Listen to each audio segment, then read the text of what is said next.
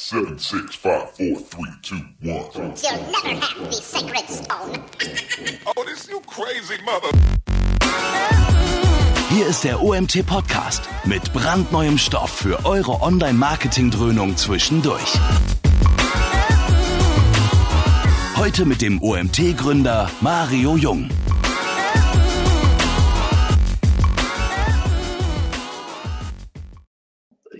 So, ja, ich freue mich, dass ihr alle da seid. Ich habe gerade die Aufzeichnung gestartet, deswegen hat es noch eine Sekunde gedauert. Ihr seht, Markus ist auch schon da. Ich habe auch eben in der OMT Clubgruppe schon einen kleinen Screenshot geteilt, dass wir auf euch warten. Wir wollen pünktlich anfangen. Ich freue mich heute wieder mal den Markus Kellermann bei uns begrüßen zu dürfen. Jeder, der schon ein bisschen länger den OMT verfolgt, sollte Markus kennen. Markus war schon als Speaker bei uns bei der Konferenz, hat auch schon ein Webinar gegeben. Und ich hoffe, dass ihr, die heute da sind, ihr werdet ja äh, sicherlich alle äh, schon Einblicke in das Affiliate-Marketing haben und solltet ihr schon in der Branche, in dieser Teildisziplin des Online-Marketing unterwegs sein, dann wird euch der Name Markus Kellermann sicherlich was sagen als Veranstalter der Affiliate-Conference. Äh, wie lange, wie viele Jahre hast du die Networks gemacht? Äh, die Networks waren äh, knapp elf Jahre. Ja, okay. Also wer den Namen noch nicht gehört hat, dann googelt mal und sollte kann das überhaupt sein? Ich weiß es nicht. Äh, ihr solltet das dann mal tun und äh, Fachartikel, Bücher, alles werdet ihr von ihm finden. Und ich denke, wenn ihr euch mit dem Thema Affiliate Marketing auseinandersetzt, kommt ihr an dem Namen Markus Kellermann nicht vorbei. Er ist Geschäftsführer von der Expose 360. Das ist auch kein neuer Name hier bei, beim OMT. Wir hatten schon diverse Speaker von der Agentur und er ist äh, einer der beiden Geschäftsführer. Und ähm, wie gesagt, wir arbeiten sehr gerne mit der Expose zusammen, weil sie immer sehr, sehr tolle Inhalte hier liefert. Und ich freue mich, Markus, dass du wieder Zeit gefunden hast, heute ein wirklich spannendes Thema mit effektives Affiliate Management ähm, bei uns zu präsentieren. Und würde eigentlich sagen, ich übergebe dir einfach die Bühne. Ihr da draußen, ihr wisst, ihr könnt Fragen stellen über den Chat. Ich werde am Ende eine QA-Session mit Markus veranstalten, wenn er seinen Vortrag fertig hat. Und bin so lange jetzt erstmal raus. Markus, die Bühne gehört dir. Viel Spaß. Okay, ja, dann auch von meiner Stelle ähm, herzlich willkommen. Äh, vielen Dank, äh, Mario, an dich für die äh, smarte Vorstellung. Und dann würde ich sagen, äh, legen wir auch gleich los. Es geht heute um effektives Affiliate Management, wie man sein Affiliate-Programm ähm, optimal betreuen kann. Und ja, vielleicht nochmal kurz zu mir. Mario hat mir schon kurz vorgestellt. Äh, für diejenigen, die mich noch nicht kennen, ich bin ähm, jetzt schon seit 1999 im Online-Marketing aktiv, habe schon verschiedene Stationen hinter mir, ähm, habe angefangen nach meiner Ausbildung zum Bürokaufmann, ähm, wo ich eben zuständig war für das Intranet und Internet. Habe ich dann angefangen im Jahre 2000 bei der Erwin Müller Versandhaus GmbH, wo ich für den Bereich SEO und Affiliate Marketing zuständig war, äh, fünf Jahre lang. Bin dann gewechselt äh, 2005 zur ähm, Explido iProspect nach Augsburg, habe dort den Affiliate-Bereich aufgebaut und bin jetzt seit 2013, äh, seit 2000 ähm, 2013 genau selbstständig und eben auch Gesellschafter in der Expose 360 in Augsburg. Ähm, was vielleicht manche kennen von uns sind zum einen natürlich die Veranstaltungen wie die Affiliate Conference in München oder auch die Networks. Äh, vielleicht hat der eine oder andere auch schon mal ein Buch äh, gelesen, ähm, zum Beispiel Affiliate Marketing Insights. Gibt es mittlerweile äh, zwei Teile, kann man sich bei Amazon bestellen. Zudem veranstalten wir ähm, affiliateblog.de, ist eines der größten Portale zum Thema Affiliate Marketing und ähm, dem Podcast Affiliate Musics, der einmal monatlich erscheint ähm, mit Interviews, mit interessanten Gästen und interessanten Themen. Gibt's auf termfrequenz.de, aber auch bei iTunes und Soundcloud. Würde ich mich freuen, wenn ihr vielleicht mal ähm, euch die Sendungen anhört. Ansonsten noch ähm, zwei, drei Werbeslides zur Expose. Wir sind äh, eine Online-Marketing-Agentur mit dem Fokus auf Suchmaschinenoptimierung, PPC-Marketing und Affiliate-Marketing. Das sind unsere drei Kernkompetenzen. Wir sind 35 Mitarbeiter in Augsburg. Wir sind eine inhabergeführte Agentur Speziell im Affiliate Marketing haben wir uns auch auf internationales Management ähm, spezialisiert. Wir betreuen momentan Affiliate-Programme in 13 Ländern. Wir arbeiten mit allen relevanten Affiliate-Netzwerken zusammen, sind da auch zertifiziert und bieten neben der klassischen Full-Service-Betreuung von Affiliate-Kampagnen auch verschiedene Teilleistungen an, wie äh, Qualitätssicherung, Partner-Scouting, aber eben auch ähm, Audits wo wir Partnerprogramme analysieren, bewerten und dann Optimierungsvorschläge abgeben. Dann, wie gesagt, veranstalten wir selber auch ähm, Veranstaltungen, wie zum Beispiel die Affiliate Conference, die am 8. November 2018 wieder in München am Flughafen stattfindet. Dann gibt es verschiedene Workshops unter Affiliate Conference Academy und einmal im Jahr den Affiliate Innovation Day, ähm, wo wir eben verschiedenen Affiliates die Möglichkeit geben und eine Plattform geben, in einer Webinarkonferenz äh, sich zu präsentieren. Und diesen Affiliate Innovation Day werden wir dieses Jahr auch zusammen mit der OMT durchführen im Juni oder Ende Mai. Den genauen Termin werden wir euch mitteilen. Und ähm, ja, wie gesagt, dann gibt es noch unser Branchenportal affiliateblog.de ähm, wo es regelmäßig neue interessante Artikel gibt zum Thema Affiliate Marketing. Hier noch ein Einblick in unsere äh, Kundenreferenzen. Wir betreuen Kunden in allen Bereichen, Travel-Bereich, im Retail-Bereich, im Telco-Bereich, im Versicherungsbereich. Also da gibt es eigentlich ähm, kein, kein Themenschwerpunkt bei uns, sondern wir sind da äh, ziemlich breit aufgestellt. Und dann äh, die letzte Werbefolie noch, da möchte ich gerne noch auf unsere Affiliate Toolbox hinweisen. Das ist unser Affiliate Marketing Dashboard für Merchants, wo die Advertiser die Möglichkeit haben, eben Einblick zu bekommen in äh, ihr Partnerprogramm über verschiedene Netzwerke hinweg. Wir haben eine API-Schnittstelle zu den ähm, größten Affiliate-Netzwerken. Man kann sich hier die Entwicklung seines Partnerprogramms anschauen. Es gibt verschiedene ähm, Anti-Fraud-Bewertungsfilter, um die Qualität zu sichern. Ähm, es gibt eine Customer Journey-Funktion und vieles mehr. So, dann geht's eigentlich schon los. Ähm, hier noch ein Screen. Ähm, die Präsentation heute wird flankiert von vielen Umfrageergebnissen, die wir erhoben haben im Dezember letzten Jahres. Und zwar haben wir den, wie jedes Jahr, den Affiliate Marketing Trend Report 2018 veröffentlicht und hierzu eine Umfrage unter 2100 Teilnehmern ähm, gestartet. Da waren dabei Affiliates, Merchants, Agenturen und Netzwerke. Und ähm, ja, viele dieser Umfrageergebnisse werden heute auch Teil meiner Präsentation sein. Und ihr könnt euch diese Umfrage auch kostenlos unter diesem ähm, Link hier runterladen. Wir haben jetzt knapp 60 Minuten ähm, Zeit und deswegen äh, möchte ich auch gleich loslegen. Es geht heute, äh, wie gesagt, um effektives Affiliate Marketing. Ich werde starten mit einer ganz kurzen Einführung in das Thema Affiliate Marketing, weil ähm, sicherlich auch der ein oder andere Teilnehmer dabei sein wird, der noch neu in der Affiliate-Branche ist. Ähm, dann möchte ich kurz darauf eingehen, wo denn Affiliate Marketing innerhalb des Online-Marketing-Mixes angesiedelt ist. Ähm, dann geht es weiter, dass ich euch die wichtigsten Affiliate-Segmente und die größten ähm, Affiliate-Partner in Deutschland vorstelle. Dann, ähm, was sind so die Erfolgsfaktoren im Affiliate Marketing, um mit Affiliate Marketing erfolgreich zu sein?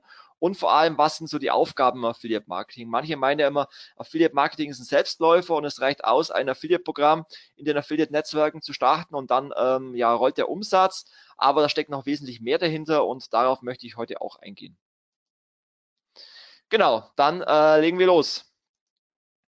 Was ist Affiliate Marketing? Ganz kurz nochmal für diejenigen, ähm, die mit Affiliate Marketing bisher noch nichts viel zu tun hatten und für die das Thema neu ist. Letztendlich ähm, ist Affiliate Marketing ein Online-Vertriebsmodell und äh, man kann sich so vorstellen, dass es eben Internet-User gibt, die im Internet nach Produkten suchen, zum Beispiel äh, bei Google nach Schuhen suchen und kommen dann auf eine Preisvergleichssuchmaschine wie zum Beispiel idealo.de oder billiger.de wo sie eben ähm, ja verschiedene Schuhanbieter und verschiedene Schuhe finden. Und diese Preisvergleiche äh, sind letztendlich die Affiliate-Partner oder auch Publisher genannt, die letztendlich Affiliate-Programme bewerben. Wenn es der Kunde sich hier einen Schuh herausgesucht hat, auf diesen Schuh klickt, weil er diesen kaufen möchte, dann wird er weitergeleitet über technische Weiterleitungen. Die ähm, können entweder äh, spezielle Affiliate-Technologien sein, die nennt man Private Networks, oder eben auch Public Networks, das heißt die großen Affiliate-Netzwerke wie TradeDoubler, Avin oder Affiliate und natürlich viele andere, ohne es alle im Einzelnen ähm, zu nennen. Und über diese technische Weiterleitung kommt dann letztendlich der Kunde äh, zu dem Advertiser oder auch Merchant genannt. In diesem Beispiel ist es eben Salando. Und wenn dann der Kunde eben äh, bei diesem Advertiser die Schuhe kauft, kommt er auf die Bestellbestätigungsseite, nachdem er seine Adressdaten eingegeben hat und ähm, auf der Bestätigungsseite ist dann auch ein Tracking-Pixel des Affiliate-Netzwerkes eingebunden. Und wenn der Kunde dann eben einkauft, dann bekommt der Affiliate-Partner eben eine Provision als Vergütung für die Werbeleistung. So kann man sich Affiliate-Marketing ähm, ganz einfach vorstellen. Affiliate Marketing als Teil des Online-Marketing-Mixes. Ähm, das ist ja immer so eine Frage, wie groß ist der Affiliate-Markt und ähm, ja, wo ist Affiliate-Marketing angesiedelt? Bei manchen Unternehmen ist es äh, in der Vertriebsabteilung angesiedelt, bei anderen ist es in der Marketingabteilung angesiedelt. Das ist ganz unterschiedlich. Äh, insgesamt kann man sagen, ähm, dass natürlich die größten Bereiche im Online-Marketing äh, nach wie vor der ganze Bereich Suchmaschinen-Marketing ist, also SEO, SEA, aber auch der äh, Bereich äh, Social Media Marketing mit Facebook Ads und Co. ist ein Riesenbereich. Affiliate Marketing ist so in der Mitte, das heißt, da besteht noch sehr viel Potenzial. Aktuell laut einer Umfrage von iBusiness, äh, iBusiness haben 46 Prozent der Online-Shops in Deutschland bereits ein Affiliate-Programm was bedeutet, dass 54 äh, Prozent der Online-Shops noch kein Affiliate-Programm haben. Und äh, da gibt es sicherlich auch viele Teilnehmer heute im Webinar, die deswegen da sind, um sich über das Potenzial zu informieren. Ja, wie entwickelt sich das Affiliate Marketing ähm, in diesem Jahr und in den nächsten Jahren. Dazu gibt es unterschiedliche Studien. Eine ist von der Unternehmensberatung Price Waterhouse Coopers, die in ihren ähm, Executive Summary ähm, Studie ähm, die Werbeausgaben ermittelt haben. Im letzten Jahr lagen die Werbeausgaben, also die Provisionen, die an Affiliates in Deutschland bezahlt wurden und die Netzwerkgebühren bei knapp einer Milliarde Euro. Und in diesem Jahr sollen die Werbeausgaben bei knapp 1,01 Milliarden Euro liegen, also ein, ein leichtes Wachstum äh, vorhanden, was die Provision anbelangt. Dann hat im letzten Jahr der Bundesverband Digitale Wirtschaft in seiner ähm, Arbeitsgruppe Affiliate Marketing die Umsätze äh, ermittelt, die im Affiliate Marketing generiert werden. Also das heißt nicht die Provision, die ausbezahlt wurden, sondern die Umsätze, die für Online-Shops von den Affiliate-Partnern generiert wurden. Und das waren im Jahre 2016 äh, knapp 7,6 Milliarden Euro, die an Umsätzen über Affiliate Marketing äh, für die Unternehmen vermittelt wurden, mit einem Wachstum von 9 Prozent. Und das ist natürlich schon ein sehr beachtlicher Anteil. Ich würde sagen, so circa 10 Prozent ähm, der äh, Werbeumsätze 10 bis 20 Prozent der Werbeumsätze in Deutschland werden über Affiliate Marketing ähm, generiert. Und dabei sind zum Beispiel jetzt die Umsätze über das Amazon Affiliate Programm, eines der größten äh, weltweit, noch gar nicht berücksichtigt. Dann ähm, ein Teil der Umfrage in unserer ähm, in unserer Trendstudie war die Frage an Affiliates und Merchants, wie Sie denn äh, die Umsatzentwicklung sehen. Und bei den Affiliates haben äh, 70 Prozent der Befragten angegeben, dass sie für 2018 mit mehr Umsätzen rechnen. Und bei den Merchants waren es sogar 80 Prozent, die mit mehr Umsätzen rechnen. Also man sieht hier schon eine sehr positive Grundstimmung und sieht, dass der ähm, Affiliate-Kanal äh, sehr stark am Wachsen ist. Das waren jetzt mal ähm, die Basics zum Thema Affiliate Marketing und ähm, dann steigen wir gleich ein. Ähm, das Wichtigste im Affiliate Marketing sind die Affiliate Partner, die verschiedenen Publisher Modelle, ähm, die es hier gibt. Und äh, die möchte ich euch ein bisschen erläutern. Viele, die jetzt mit Affiliate Marketing äh, noch nicht wirklich viel zu tun hatten, ähm, sind immer noch der Meinung, okay, Affiliates sind so die Nerds, die äh, irgendwie private Webseiten haben oder irgendwelche wilde äh, Linklisten oder irgendwelche wilde Bannerwüsten. Da muss man ganz klar sagen, äh, diese Zeit ist längst vorbei. Ähm, das war vor 10 bis 15 Jahren, wo das die typischen Affiliates waren. Mittlerweile schaut der Markt komplett anders aus. Das heißt, die Affiliate-Branche ähm, ja, hat in den letzten Jahren eine sehr große Evolution durchlebt und hat sich enorm weiterentwickelt. Ähm, klar war das typische Affiliate-Marketing, ähm, was viele noch von früher kennen, ein ähm, ganz geschlossenes System aus Advertiser und Affiliates. Man äh, kennt das von Amazon. Ähm, es gibt auf der einen Seite das, das Partnerprogramm, es gibt auf der anderen Seite die ähm, Affiliates. Und früher war es eben so, dass es ähm, sehr viele ähm, ja, kleine Affiliates waren mit privaten Homepages, mit Blogs, die dann eben äh, Bücher beworben haben von Amazon und damit Geld verdient haben. Ähm, aber wie gesagt, Affiliate Marketing hat sich in den letzten Jahren äh, enorm weiterentwickelt.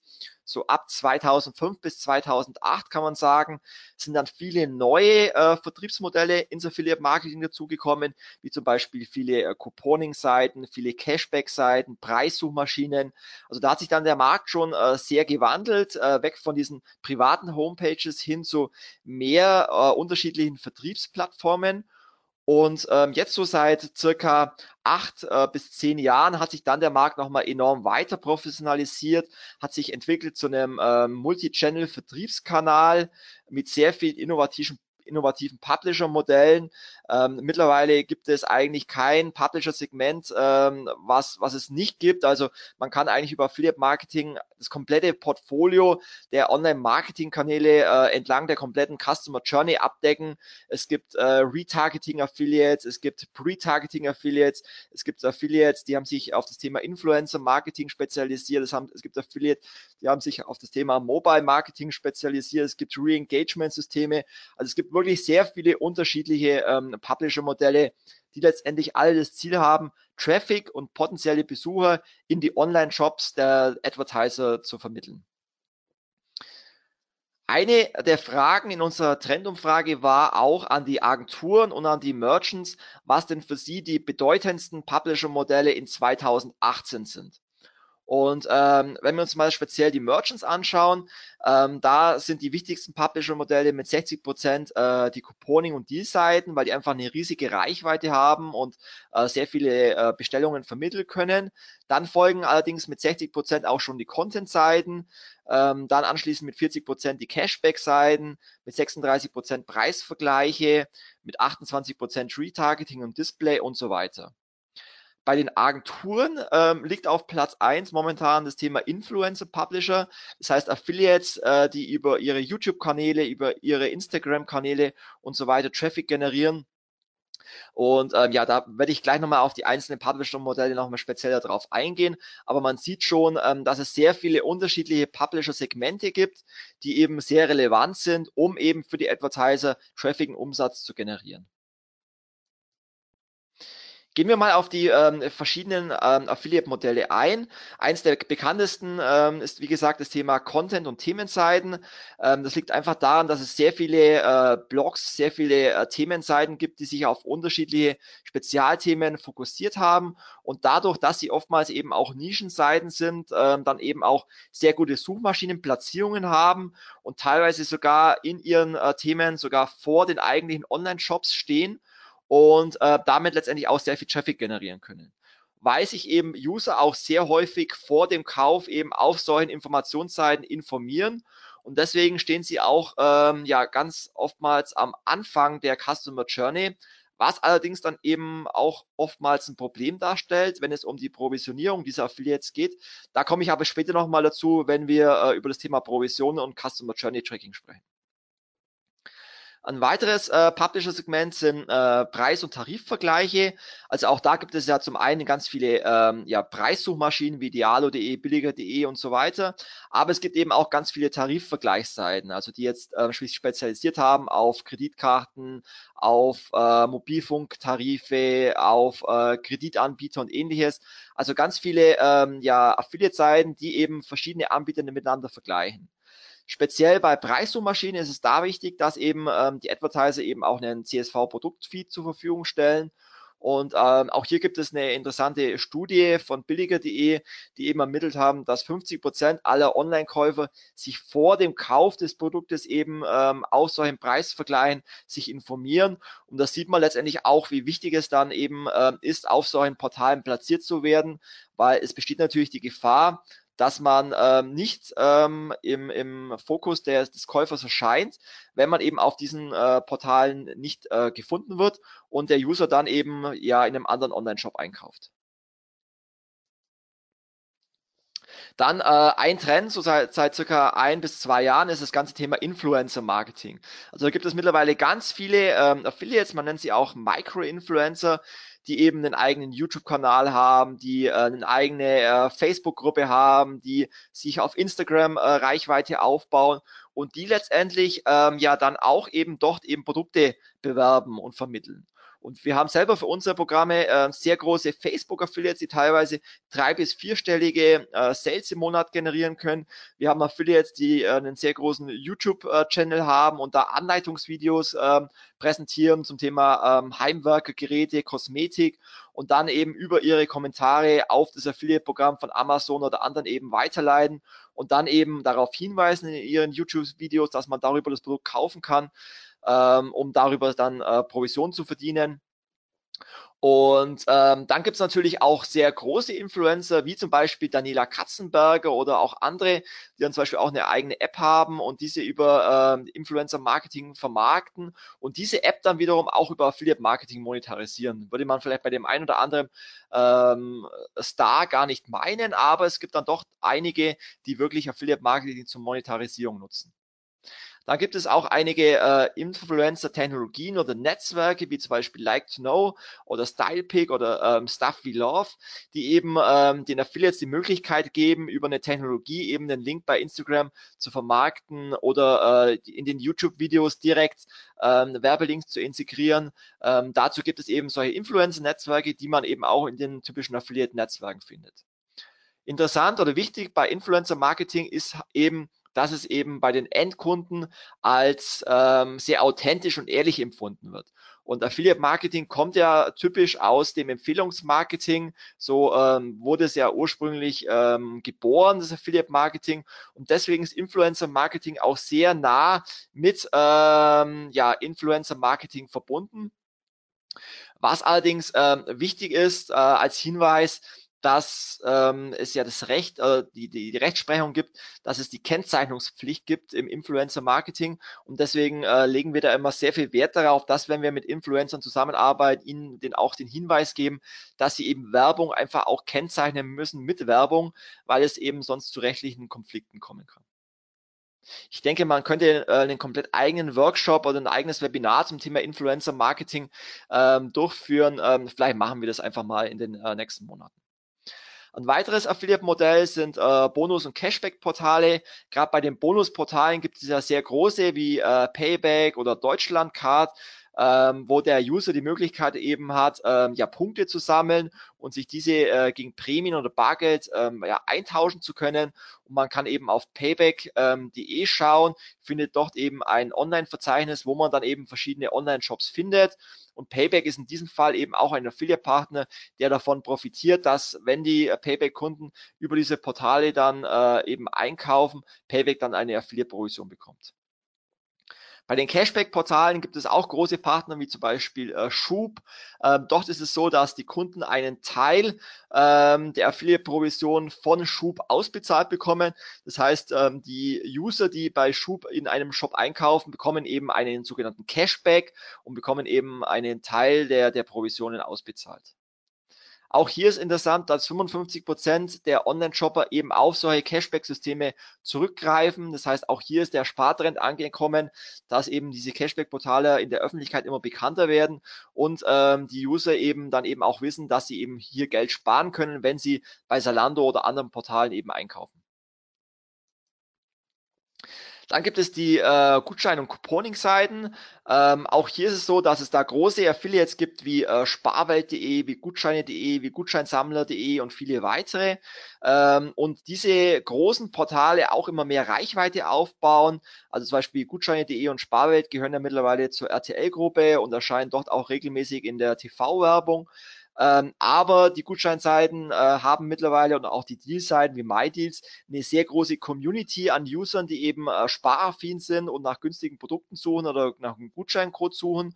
Und ähm, ja, diese Gutscheinseiten nutzen diese äh, Reichweite und diesen Trend auch, um sich parallel einen Newsletter aufzubauen, um sich eine Community in Facebook aufzubauen, um eigene Apps zu platzieren. Und genau deswegen ähm, ja, kann man als Advertiser über solche Gutscheinseiten wirklich eine sehr große Reichweite an Kunden erreichen. Auch hier gibt es eine Studie, dass 63 Prozent der Online-Shopper ähm, vor dem Einkauf gezielt nach einem Gutscheincode suchen. Ähm, auch bei meiner Frau zum Beispiel ist es so, ähm, dass wenn sie zum Beispiel sich Schuhe kaufen möchte, sie es sich schon so angelernt hat oder es angelernt wurde von verschiedenen Online-Shops, dass sie vorab immer nach einem Gutscheincode von Zalando sucht, bevor sie überhaupt einkauft. Und auch hier ist, besteht natürlich die Gefahr, dass man äh, gar nicht mehr bei den Kunden erscheint, wenn man auf diesen äh, Plattformen nicht mehr gelistet ist. Und deswegen ist es hier auch wichtig, eine entsprechende Gutscheinstrategie ähm, sich zu, zu aufzubereiten, weil es natürlich ähm, oftmals auch den Vorwurf gibt, es ist ja ein Mitnahmeeffekt und der Kunde hätte ja auch so gekauft. Die, die Gefahr besteht natürlich, ähm, wenn man letztendlich nur bei, bei Google in Kombination äh, Gutschein und Advertiser gefunden wird. Aber wenn man mit einer richtigen Strategie an das Thema herangeht und mit einer sogenannten Close Group an ausgewählten Affiliates, die auch eine große Reichweite über Social Media und Newsletter-Empfängern haben, dann ähm, kann man auch wirklich äh, initial Neukunden über diese Gutscheinportale erreichen. Dann gibt es Mobile Affiliates. Ähm, wir alle wissen, dass die Nutzung mobiler Endgeräte immer mehr ansteigt.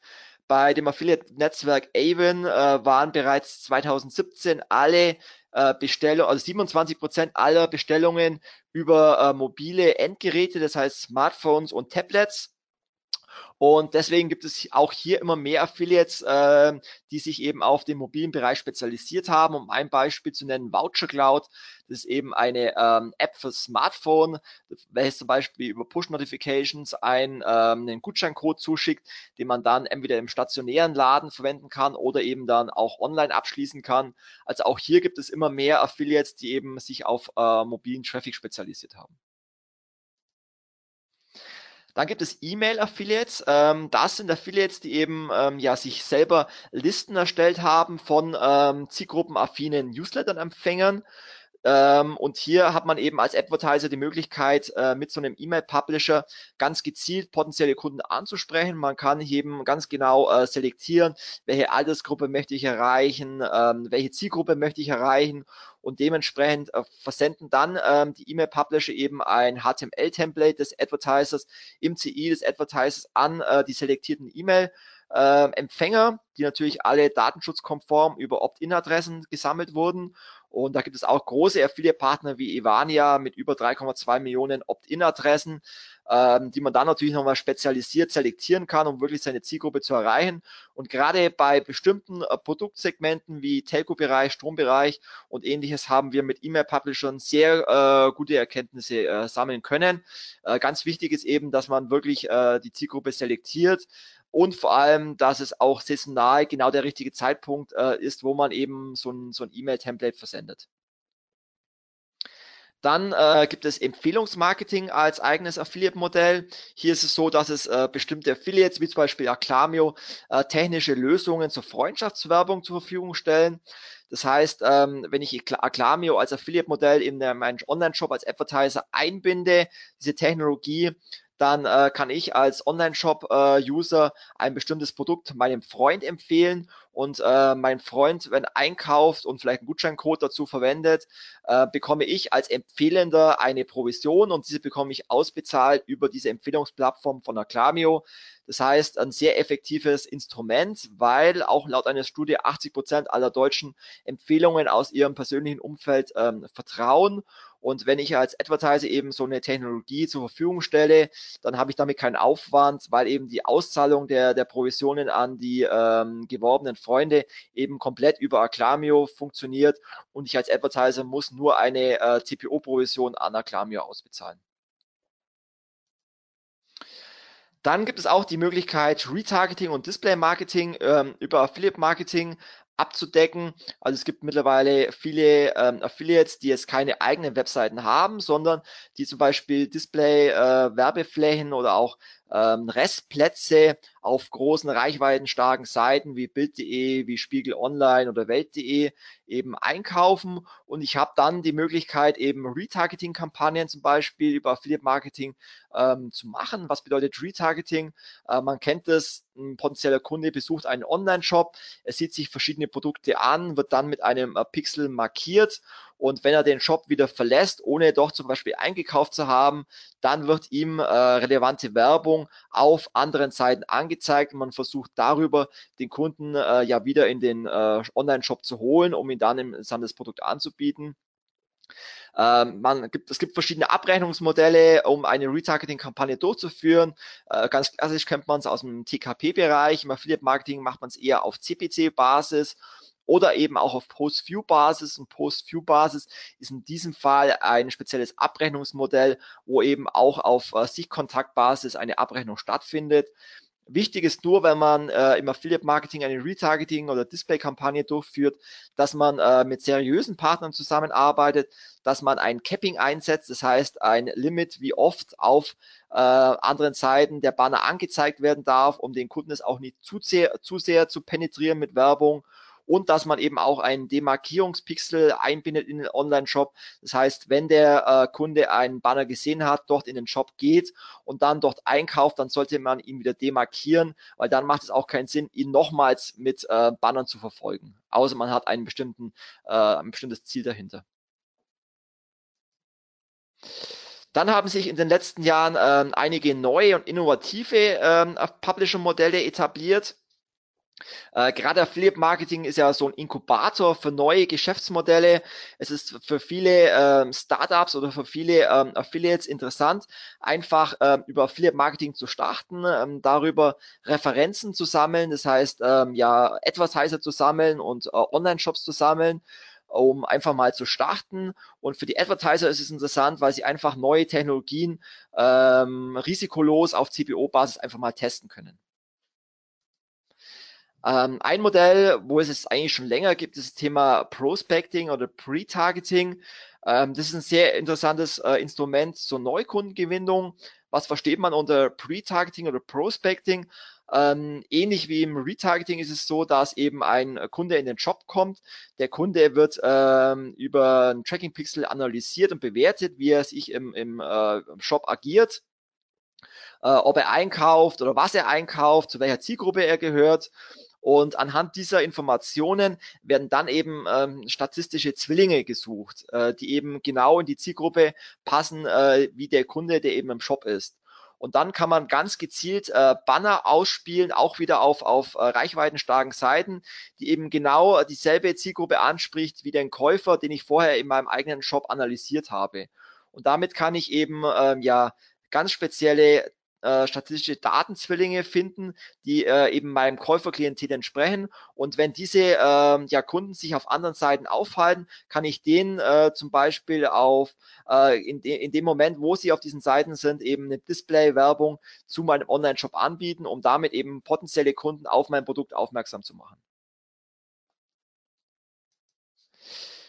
Dann ein weiteres äh, Modell ist das ganze Thema Re-Engagement, also die Rückgewinnung von Kaufabbrechern. Ähm, wir alle wissen, dass äh, die Conversion Rate im E-Commerce bei äh, zwei bis maximal vier bis fünf Prozent liegt. Das, was wiederum bedeutet, dass 98 Prozent aller potenzieller Online-Käufer aus irgendeinem Grund den Kaufprozess vorzeitig abbrechen.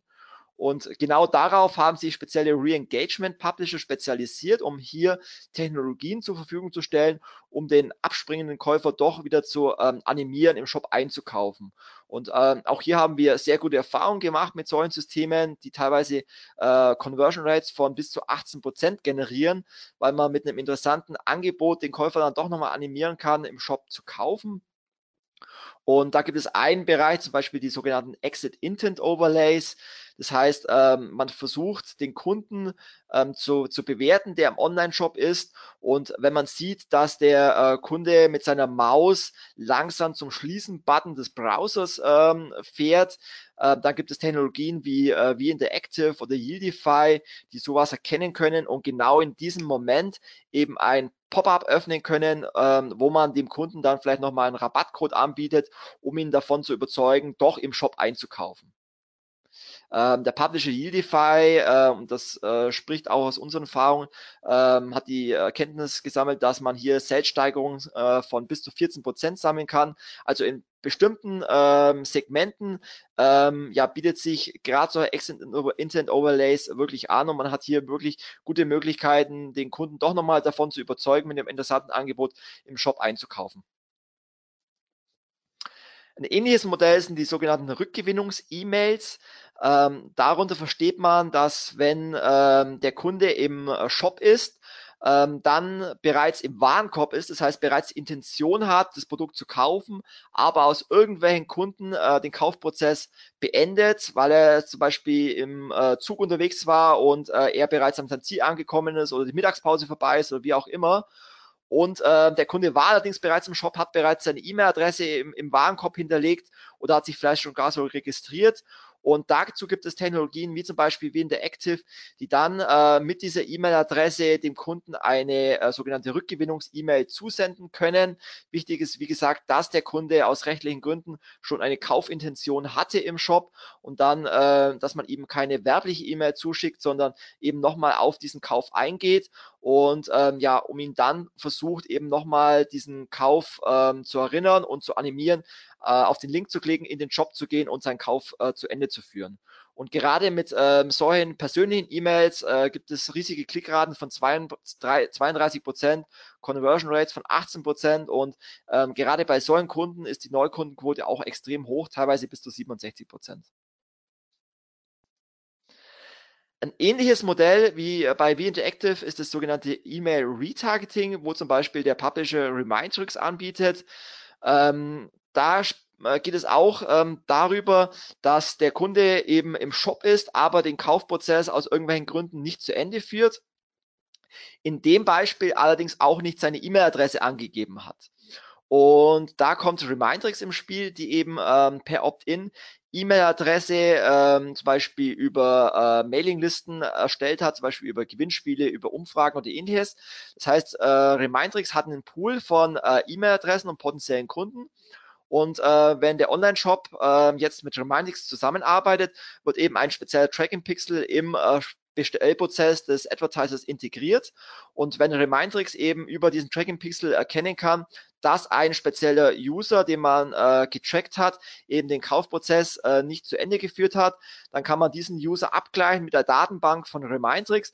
Und wenn man anhand der ID erkennen kann, dass dieser User äh, irgendwo schon mal sein Opt-in eingegeben hat äh, und Werbung akzeptiert, dann kann man ihm darüber auch nochmal datenschutzkonform mit einer E-Mail ansprechen, um ihn vielleicht zu animieren, äh, den Kauf zu Ende zu führen oder mit einem interessanten Angebot auch nochmal auf diesen Online-Shop aufmerksam machen. Also ähm, ihr seht schon, es gibt sehr viele unterschiedliche Affiliate-Modelle. Äh, man kann es nennen ein Blumenstrauß aus unterschiedlichen Online-Marketing-Disziplinen, die man unter dem Mantel des Affiliate-Marketings mittlerweile wirklich sehr risikolos abdecken kann. Und ähm, das, was macht letztendlich auch Affiliate-Marketing mittlerweile zu einem Multi-Channel-Vertriebskanal. Und ja, dann kommen wir eigentlich auch schon zum nächsten Thema, nämlich den Erfolgsfaktoren. Weil das hatte ich auch am Anfang schon mal erwähnt, dass ähm, Affiliate Marketing kein Selbstläufer ist. Und auch diese ganzen Affiliate-Modelle, die ich euch da gerade gezeigt habe, die kommen auch nicht automatisch. Das heißt, es reicht nicht aus, einfach mal ein Affiliate-Programm zu starten und dann kommen alle diese Affiliates und äh, generieren Umsatz, sondern man muss da schon äh, sehr proaktiv ähm, auf die Affiliates zugehen, mit diesen äh, Affiliates spezielle äh, Kooperationen vereinbaren, damit diese letztendlich auch den Advertiser bewerben. Und ähm, da gibt es eben verschiedene Erfolgsfaktoren, die auch wichtig sind in der Zusammenarbeit mit diesen Affiliates. Und darauf äh, möchte ich eben nochmal eingehen, ähm, was denn nötig ist, um ein Affiliate-Programm auch wirklich erfolgreich zu machen. Und ähm, eines der wichtigsten Themen ist ähm, mit Sicherheit das Thema Provisionen im Affiliate-Marketing. Letztendlich arbeiten ja diese ganzen Affiliates auf ähm, eigenes Risiko. Das heißt, sie gehen in Vorleistung, ähm, bieten eine Werbeleistung, ohne letztendlich ähm, ja schon zu wissen, ob dann der Kunde auch konvertiert und einkauft. Ähm, und letztendlich verdienen die Affiliates ja nur eine Provision, wenn denn der Kunde im Shop einkauft. Und deswegen ist das Thema Provisionen und faire Vergütung für die Affiliates eben auch ein sehr wichtiges Thema am Affiliate Marketing.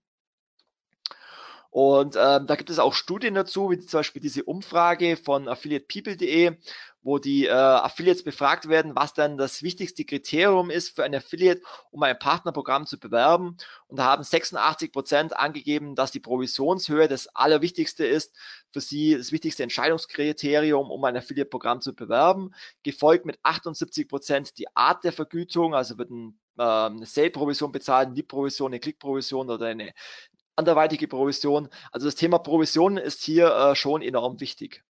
Dennoch werden hier ähm, nach wie vor sehr viele Fehler gemacht. Ähm, häufige Fehler, Entschuldigung, häufige Fehler, die mir immer wieder unterkommen, ähm, sind, dass zu Beginn, wenn ein neues Affiliate-Programm startet, Provisionen hinterlegt werden. Und wenn man dann irgendwie mal ein Jahr später äh, sich das Affiliate-Programm anschaut, dann stehen da nach wie vor immer noch dieselben Provisionen drin, äh, wie zum Start des Affiliate-Programmes. Dennoch äh, entwickelt sich der Markt äh, kontinuierlich weiter. Es gibt ständig neue Online-Shops, die ein Affiliate-Programm starten. Es gibt kontinuierlich neue Wettbewerber und deswegen ähm, reicht es nicht aus, einmaligen Provisionsmodell ähm, zu starten und es nie zu verändern, sondern auch die Provisionen sind ein kontinuierlicher Prozess, den man immer wieder anpassen muss. Zum einen ähm, anpassen an den Wettbewerb, ähm, zum anderen aber auch individuell anpassen an die entsprechenden Affiliates und deren Reichweite. Da komme ich aber später noch drauf zu sprechen. Dann, was man auch äh, machen kann, ist natürlich mit äh, einem entsprechenden Provisionsmodell auch Aufmerksamkeit generieren. Gerade wenn man ein neues Affiliate-Programm startet und dann vielleicht ähm, gegen etablierte Affiliate-Programme ähm, sich erstmal durchsetzen muss, bietet sich an, ähm, erstmal mit einem höheren Provisionsmodell zu starten, um eben auch Aufmerksamkeit bei den Affiliates zu generieren, um auch erstmal die großen Affiliates ins Boot zu holen und genauso ähm, bei saisonalen Peaks wie Weihnachten, ne, wo man eben auch in einem sehr hart umkämpften ähm, Markt sich gegen andere Wettbewerber durchsetzen muss, um wirklich auf die Affiliate-Seiten zu kommen. Und genau zu solchen saisonalen Peaks oder zu solchen ähm, ähm, Kampagnen muss man eben einfach auch mal mit den Provisionen spielen. Und der Vorteil im Affiliate Marketing, dass man die Provisionen ja jederzeit anpassen kann, sowohl nach oben als auch äh, nach unten. Wichtig ist es halt, dass ähm, es fair ist für die Affiliates und ähm, dass es natürlich noch wirtschaftlich ist für die Advertiser. Aber Affiliate-Provision äh, ist halt, wie gesagt, ein kontinuierlicher Prozess und kein ähm, ja, Instrument, wo man einmal aufsetzt und nie wieder verändert. Genauso wichtig ist es eben auch, ähm, mit den Top-Affiliates zu sprechen. Was ist denn überhaupt die Erwartungshaltung der Affiliates? Ähm, ich habe äh, schon viele Diskussionen gehabt mit Advertisern, die eben auf spezielle Affiliate-Seiten platziert sein wollten und auch noch auf die Startseite wollten. Und der Advertiser und der Affiliate dann eben gesagt hat, nö, ich bin momentan komplett überbucht, äh, meine Startseite ist überbucht, ich kann dich momentan nicht bewerben. Und ähm, das müssen die Advertiser akzeptieren, verstehen. Und ähm, da ist es wichtig, dann einfach auch äh, gemeinsam mit dem Affiliate in Austausch zu stehen, um einfach auch zu verstehen, warum braucht der Affiliate eine entsprechende Provision, welche Reichweite kann mir der Affiliate liefern und ähm, was ist nötig, um den Affiliate zufriedenzustellen. Und deswegen ist es da ein, ein sehr enger Austausch äh, mit den Affiliates und den Advertisern sehr wichtig. Ähm, was auch ein wichtiges Thema ist, dass ich wirklich theoretisch für jeden Affiliate ein individuelles Provisionsmodell anlegen kann. Das heißt, es gibt nicht dieses eine perfekte Provisionsmodell, mit dem ich erfolgreich bin, sondern gerade bei großen Affiliates, ähm, Affiliate-Programmen ähm, gibt es zig unterschiedliche Provisionsmodelle und es gibt ähm, zig unterschiedliche Affiliates, denen ich äh, unterschiedliche Provisionen anbieten kann. Äh, entweder entsprechend der Reichweite oder entsprechend dem Volumen an Bestellungen, äh, die mir ein Affiliate liefern kann. Genauso viele unterschiedliche Provisionsmodelle gibt es. Das heißt, ich muss letztendlich auch wirklich einen Anreiz schaffen mit dem Provisionsmodell äh, für den Affiliate einerseits so attraktiv zu sein, dass er mich bewirbt und zum anderen eben natürlich auch ähm, zu schauen, dass es für mich als Advertiser nach wie vor ähm, ja wirtschaftlich ist, ähm, die Provision, die ich dem Affiliate bezahle und da vergessen auch viele Advertiser, dass man vielleicht auch den Customer Lifetime Value in dieser Provisionsbetrachtung mit berücksichtigen muss. Weil ich zahle als Advertiser natürlich am Anfang eine Provision, wenn der Affiliate mir eine, äh, eine Bestellung vermittelt oder einen Kunden vermittelt. Aber wenn ich es schaffe, als Advertiser diesen Kunden ähm, dazu zu bringen, dass er ein äh, Stammkunde bei mir wird und öfters einkauft, dann bekommt in der Regel der Affiliate-Partner dafür keine Provision mehr. Und das wird häufig vergessen, dass man in dieser Provisionsberechnung vielleicht auch mal den Customer Lifetime Value mit einbezieht, um damit vielleicht komplett neue Provisionsmodelle zu generieren. Ich habe noch ein paar Beispiele mitgebracht. Ähm, hier mal ein Beispiel, wenn man es nicht machen sollte. Ein sehr einfaches äh, Provisionsmodell, wo man halt in der Programmbeschreibung ähm, einfach nur sieht, der Publisher erhält 6% pro Sale und ähm, dieses Provisionsmodell ähm, stand jahrelang in, in, in diesem Partnerprogramm. Irgendwann musste das Partnerprogramm auch schließen. Ich glaube, ähm, dieses Partnerprogramm gibt es mittlerweile gar nicht mehr. Und das ist halt ein typischer Fail, der sehr häufig vorkommt, dass man halt zum Programmstart einfach ein Provisionsmodell definiert und dann nie wieder daran arbeitet. Eine Möglichkeit sicher, um die Affiliates zu motivieren, sind äh, ganz einfache äh, Staffelprovisionen, äh, wo man dem Affiliate den Anreiz gibt, ähm, desto mehr Sales du generierst, desto mehr kannst du verdienen. Und man kann das Ganze auch schön grafisch aufbereiten. Das ist hier ein Beispiel von unserem Kunden Fruit Cheese, ein Fruchtpulver, äh, der ein Affiliate-Programm bei ähm, Affiliate betreibt. Und da sieht der Affiliate halt wirklich sofort, okay, wenn ich aktiver bin, wenn ich vielleicht den äh, Advertiser mal auf meiner Startseite oder im Newsletter bewerbe, dann äh, kommen vielleicht darüber auch mehr Sales, also kann ich mehr verdienen. Also hier wirklich äh, ein Anreiz für die Affiliates über so ein Staffelprovisionsmodell, äh, was dann vielleicht die Affiliates auch motiviert, aktiver zu werden.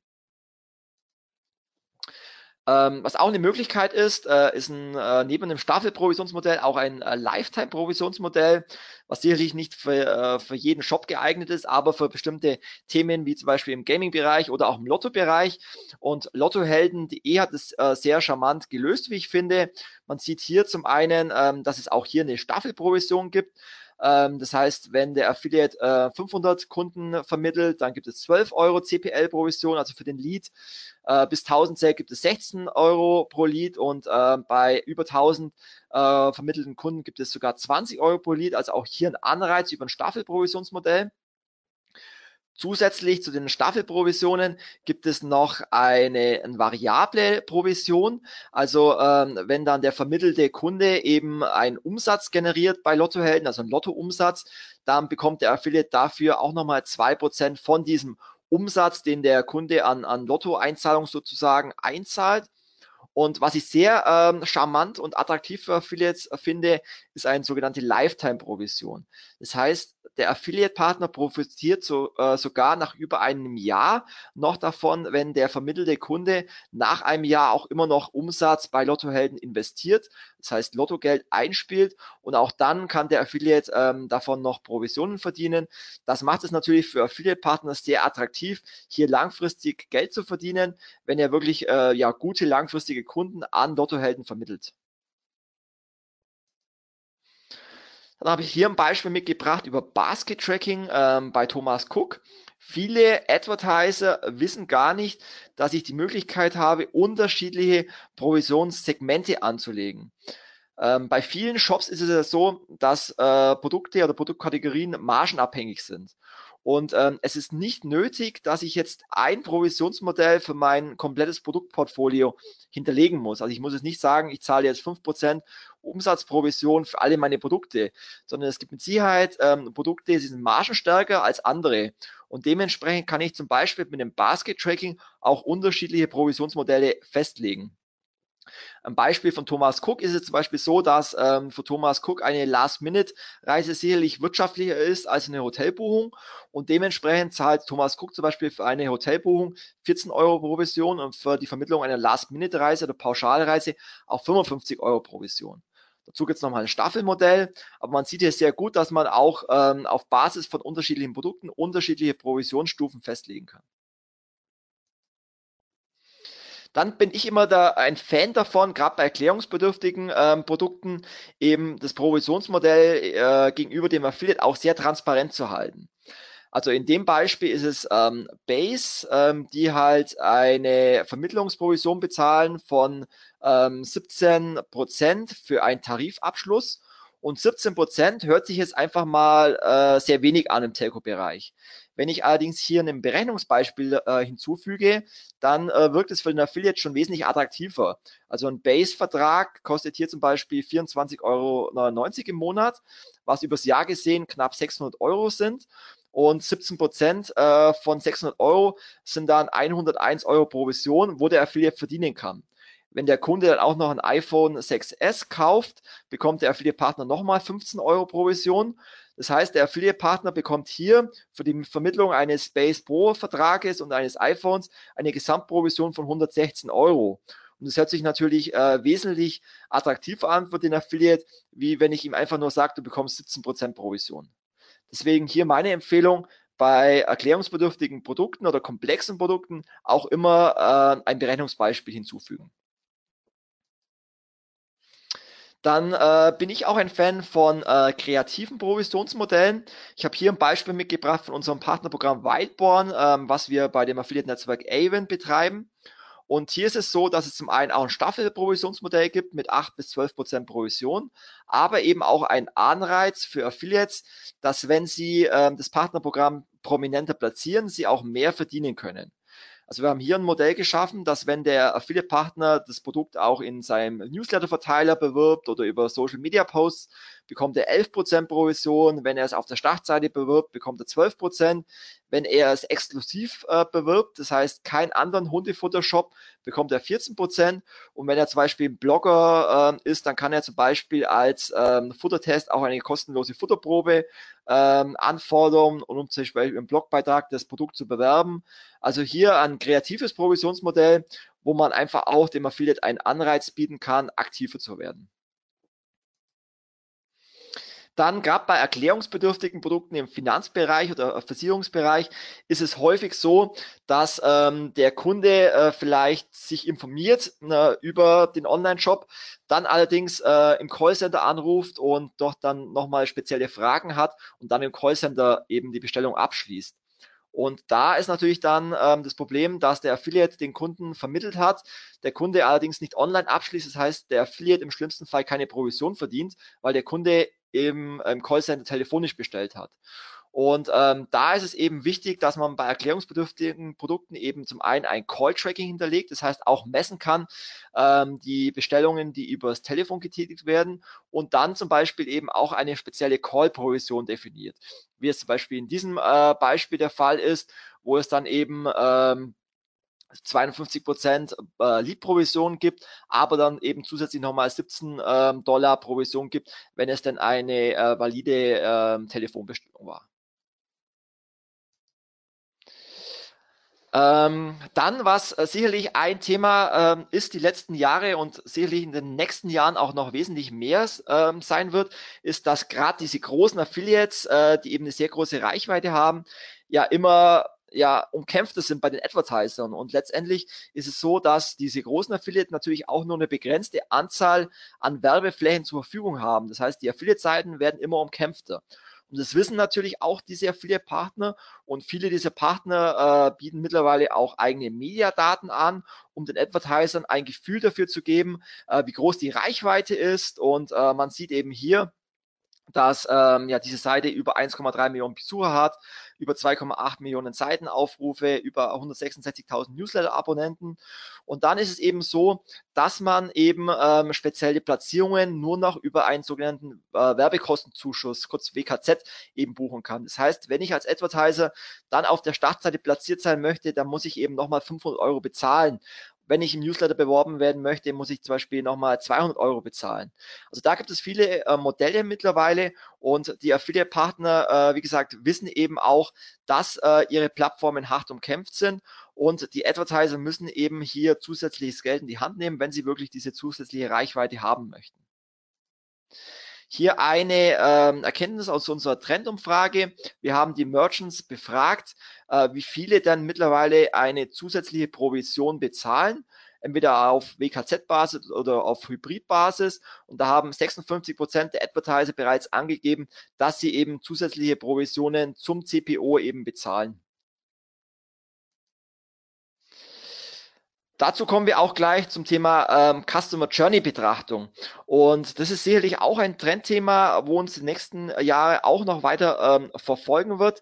Ähm, ich habe es ganz am Anfang mal erwähnt, gerade bei den äh, Content-Seiten, die eben ganz am Anfang der Informationssuche stehen, besteht eben die Gefahr, dass sich ähm, ja, Kunden informieren über Blogs, über Content-Seiten, dann allerdings letztendlich sich nochmal informieren auf Preissuchmaschinen und dann äh, letztendlich einkaufen über äh, eine Google AdWords-Kampagne. Und die Gefahr besteht natürlich, dass der Affiliate-Partner zwar eine Werbeleistung gebracht hat, allerdings äh, keine Provision verdient. Und ähm, wir haben auch in unserer Umfrage gefragt, wie viele Merchants denn aktuell bereits ein Customer Journey Tracking einsetzen. Und da ist wirklich noch sehr viel äh, Spielraum nach oben. Also bisher nutzen nur 28 Prozent bereits ein Customer Journey Tracking. Das heißt, ähm, 74 Prozent nutzen noch kein Customer Journey Tracking. Also da besteht sicherlich noch Beratungsaufwand ähm, gegenüber den Merchants. Die Frage ist natürlich, warum braucht man so ein Customer Journey Tracking? Ich habe gerade schon mal ein, ein, einfaches Beispiel gebracht. Ähm, letztendlich ist es so, dass man ohne ein äh, Customer Journey Tracking einfach falsche Erkenntnisse über diese verschiedenen Marketingkanäle ähm, ja bekommt. Und ähm, ich habe hier nochmal ein äh, Beispiel mitgebracht ähm, zum Beispiel otto.de als Online-Shop vermarktet mittlerweile auch seine Plattform, um darüber Werbung einzukaufen. Das heißt, es kann passieren, dass ein Kunde bei Otto äh, sich eine Badehose einkauft und dann eben äh, gleichzeitig einen ähm, Banner von FTE sieht, wo ihm eine ähm, ja, Last-Minute-Reise in die Türkei schmackhaft gemacht wird. Das heißt, hier könnte schon äh, der Gedanke aufkommen bei diesem Kunden, okay, ich kaufe mir jetzt eine Badehose bei Otto und vielleicht ja, möchte ich irgendwann mal in äh, den Urlaub fahren in die Türkei. Aber der Kunde wird sicherlich jetzt nicht direkt ähm, zur FTI gehen und einkaufen, sondern er äh, wird sich vielleicht ein paar Tage später dann äh, mit dem Gedanken anfreunden, in den Urlaub zu fahren und wird sich dann vielleicht informieren auf einer Affiliate-Seite, okay, welche Sehenswürdigkeiten gibt es in, in äh, der Türkei, äh, kommt darüber vielleicht auf, einen, auf den Türkei-Reiseblog und sieht dann äh, auf dieser Seite wieder einen Banner von FTI-Touristik. Ähm, der Kunde schließt allerdings immer noch nicht ab, sondern er bespricht sich mit seiner Familie und irgendwann kommt er dann auf die Idee, okay, ähm, jetzt kann ich die Reise abschließen. Er geht zu Google, gibt ein FTI, ähm, sieht die Google AdWords Kampagne, klickt auf diese äh, Google AdWords Kampagne und ähm, ja, bucht dann die Reise. Als Online-Marketing-Entscheider komme ich dann zur Erkenntnis, wenn ich kein Customer Journey Tracking habe, der Kunde hat deswegen die Reise gebucht, weil er eben über Google AdWords kam. Diese Erkenntnis ist natürlich äh, nur zum Teil richtig, weil letztendlich ähm, der Kunde ja vorher auch noch Kontakt hatte mit einer Affiliate-Seite und einer Display-Anzeige. Und diese Erkenntnis ist natürlich wichtig, um diese komplette Journey des Users bis zum Kauf nachverfolgen zu können und entsprechend auch Budget in die jeweiligen Kanäle zu investieren. Und deswegen wird es sicherlich ähm, zukünftig immer wichtiger, dass die Unternehmen wegkommen von diesem äh, klassischen Silo-Denken hin zu einer ganzheitlichen Betrachtung der, der Customer Journey. Auch hier könnte man jetzt sicherlich einen eigenen Workshop äh, über dieses Thema halten, weil es ein sehr komplexes Tracking, äh, Thema ist. Ähm, letztendlich ähm, ist es so, ähm, dass es mittlerweile äh, viele Anbieter gibt, ähm, die eben ein Customer Journey Tracking anbieten. Ich habe hier einfach mal ein paar genannt, ähm, die ich selber kenne, mit denen ich selber schon zusammengearbeitet habe. Deswegen kann ich die empfehlen. Das ist zum Beispiel Exactech, AdClear, Intelliate und natürlich die Google Analytics Suite. Ähm, das sind Anbieter, da kann man sich mal einlesen, da kann man sich mal informieren. Die bieten eben ein Customer Journey Tracking an, um wirklich kanalübergreifend alle Online-Marketing-Kanäle messen zu können. Eine Empfehlung vielleicht noch dazu, ähm, ich habe hier ein Beispiel von unserer Affiliate Toolbox, weil wir hier auch ein Customer Journey Tracking gemeinsam mit Easy Marketing anbieten. Es ist wichtig, dass man den Affiliate-Kanal nicht nur als einen Touchpoint innerhalb der Customer Journey ähm, misst, sondern dass man eben ähm, den Affiliate-Kanal auch aufgliedert in die verschiedenen Publisher-Segmente, also Couponing-Seiten, Content-Seiten, Preisvergleich-Seiten, Re-Engagement-Seiten, weil jedes Publisher-Modell arbeitet unterschiedlich und jedes Publisher-Modell ist auch innerhalb der Customer Journey an anderen Stellen platziert. Also gerade Content-Seiten sind eher am Anfang, Gutscheinseiten sind eher am Ende und deswegen ist es eben wichtig, eben ähm, die Customer Journey Affiliate Marketing nicht nur als ein Kanal zu betrachten, sondern eben in die verschiedenen Segmente zu untergliedern und dann eben auch in der Customer Journey Tracking transparent zu machen. Genauso ist es wichtig, äh, eben die äh, Publisher-Namen im Customer Journey Tracking zu messen. Das machen wir hier zum Beispiel auch über die Affiliate Toolbox, weil wenn ich eben weiß, welche Affiliate-Partner sind häufig am Anfang der Customer Journey aber werden zum Beispiel äh, im letzten äh, Kontakt überschrieben von anderen Kanälen, dann weiß ich allerdings schon, dass dieser Affiliate eben eine sehr hohe Werbeleistung bringt, die eben auch zum Kaufabschluss führen. Der Affiliate-Partner allerdings vielleicht keine Provision bekommt. Und deswegen ist es eben auch wichtig, die Publisher-ID in dem Customer Journey Tracking zu messen. Wie gesagt, ich möchte jetzt gar nicht äh, so sehr darauf eingehen, weil es, glaube ich, auch den Zeitrahmen sprengen würde. Was wir allerdings schon gesehen haben ähm, in unserer Trendumfrage, haben wir die Affiliates auch befragt, also speziell die Affiliates, was denn aus ihrer Schut, äh, Sicht die größten Probleme sind in 2018.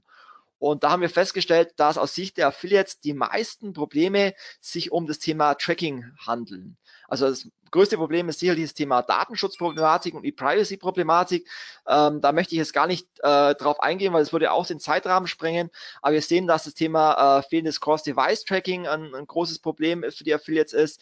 das intransparente Tracking, äh, fehlendes Mobile Tracking, dass Tracking-Cookies von Adblockern ähm, geblockt werden. Also Affiliates machen sich schon große Sorgen äh, hinsichtlich ähm, dem Thema Tracking und ähm, aus meiner Erfahrung ist es tatsächlich so, dass ähm, Advertiser sich da weniger Gedanken machen als ähm, vielleicht die, die Affiliates. Aber es ist halt ein wichtiges Thema.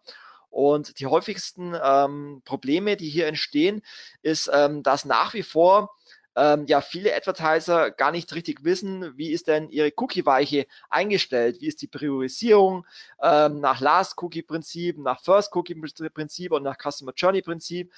Für viele ist es einfach intransparent. Und ähm, deswegen ist es einfach auch wichtig, als Merchant sich diesem Thema zu stellen, sich dieser Problematik zu stellen und ähm, ja wirklich das, das Tracking auf den Prüfstand zu stellen. Ein häufiges Problem ist auch, dass zu viele parallele Tracking-Technologien im Einsatz sind. Und es kann passieren, dass wenn zu viele Tracking-Technologien parallel eingesetzt werden, dass äh, es dann passieren kann, dass bestimmte Cookies nicht mehr korrekt gesetzt werden, was dann wiederum dazu führt, dass ähm, ja die Affiliate-Bestellungen nicht mehr richtig äh, getrackt werden. Im Bereich Retargeting kommt es zum Beispiel häufig zu Fehlern, dass äh, die On-Site-Pixel zur ähm, Auslesung der User, um entsprechend ähm, das, das Tracking richtig zu steuern oder die Display-Werbung richtig zu steuern, nicht auf den ents entsprechenden Seiten eingebunden ist. Dann auch ein häufiger Fehler, dass ähm, ja einfach die Tracking-Codes durch den Techniker nicht richtig implementiert werden. Da ist es ganz wichtig, dass man da wirklich im engen Austausch mit den Netzwerken oder dem, den Agenturen ist, um wirklich bei dem Einbau der Tracking-Pixel keine Fehler zu machen.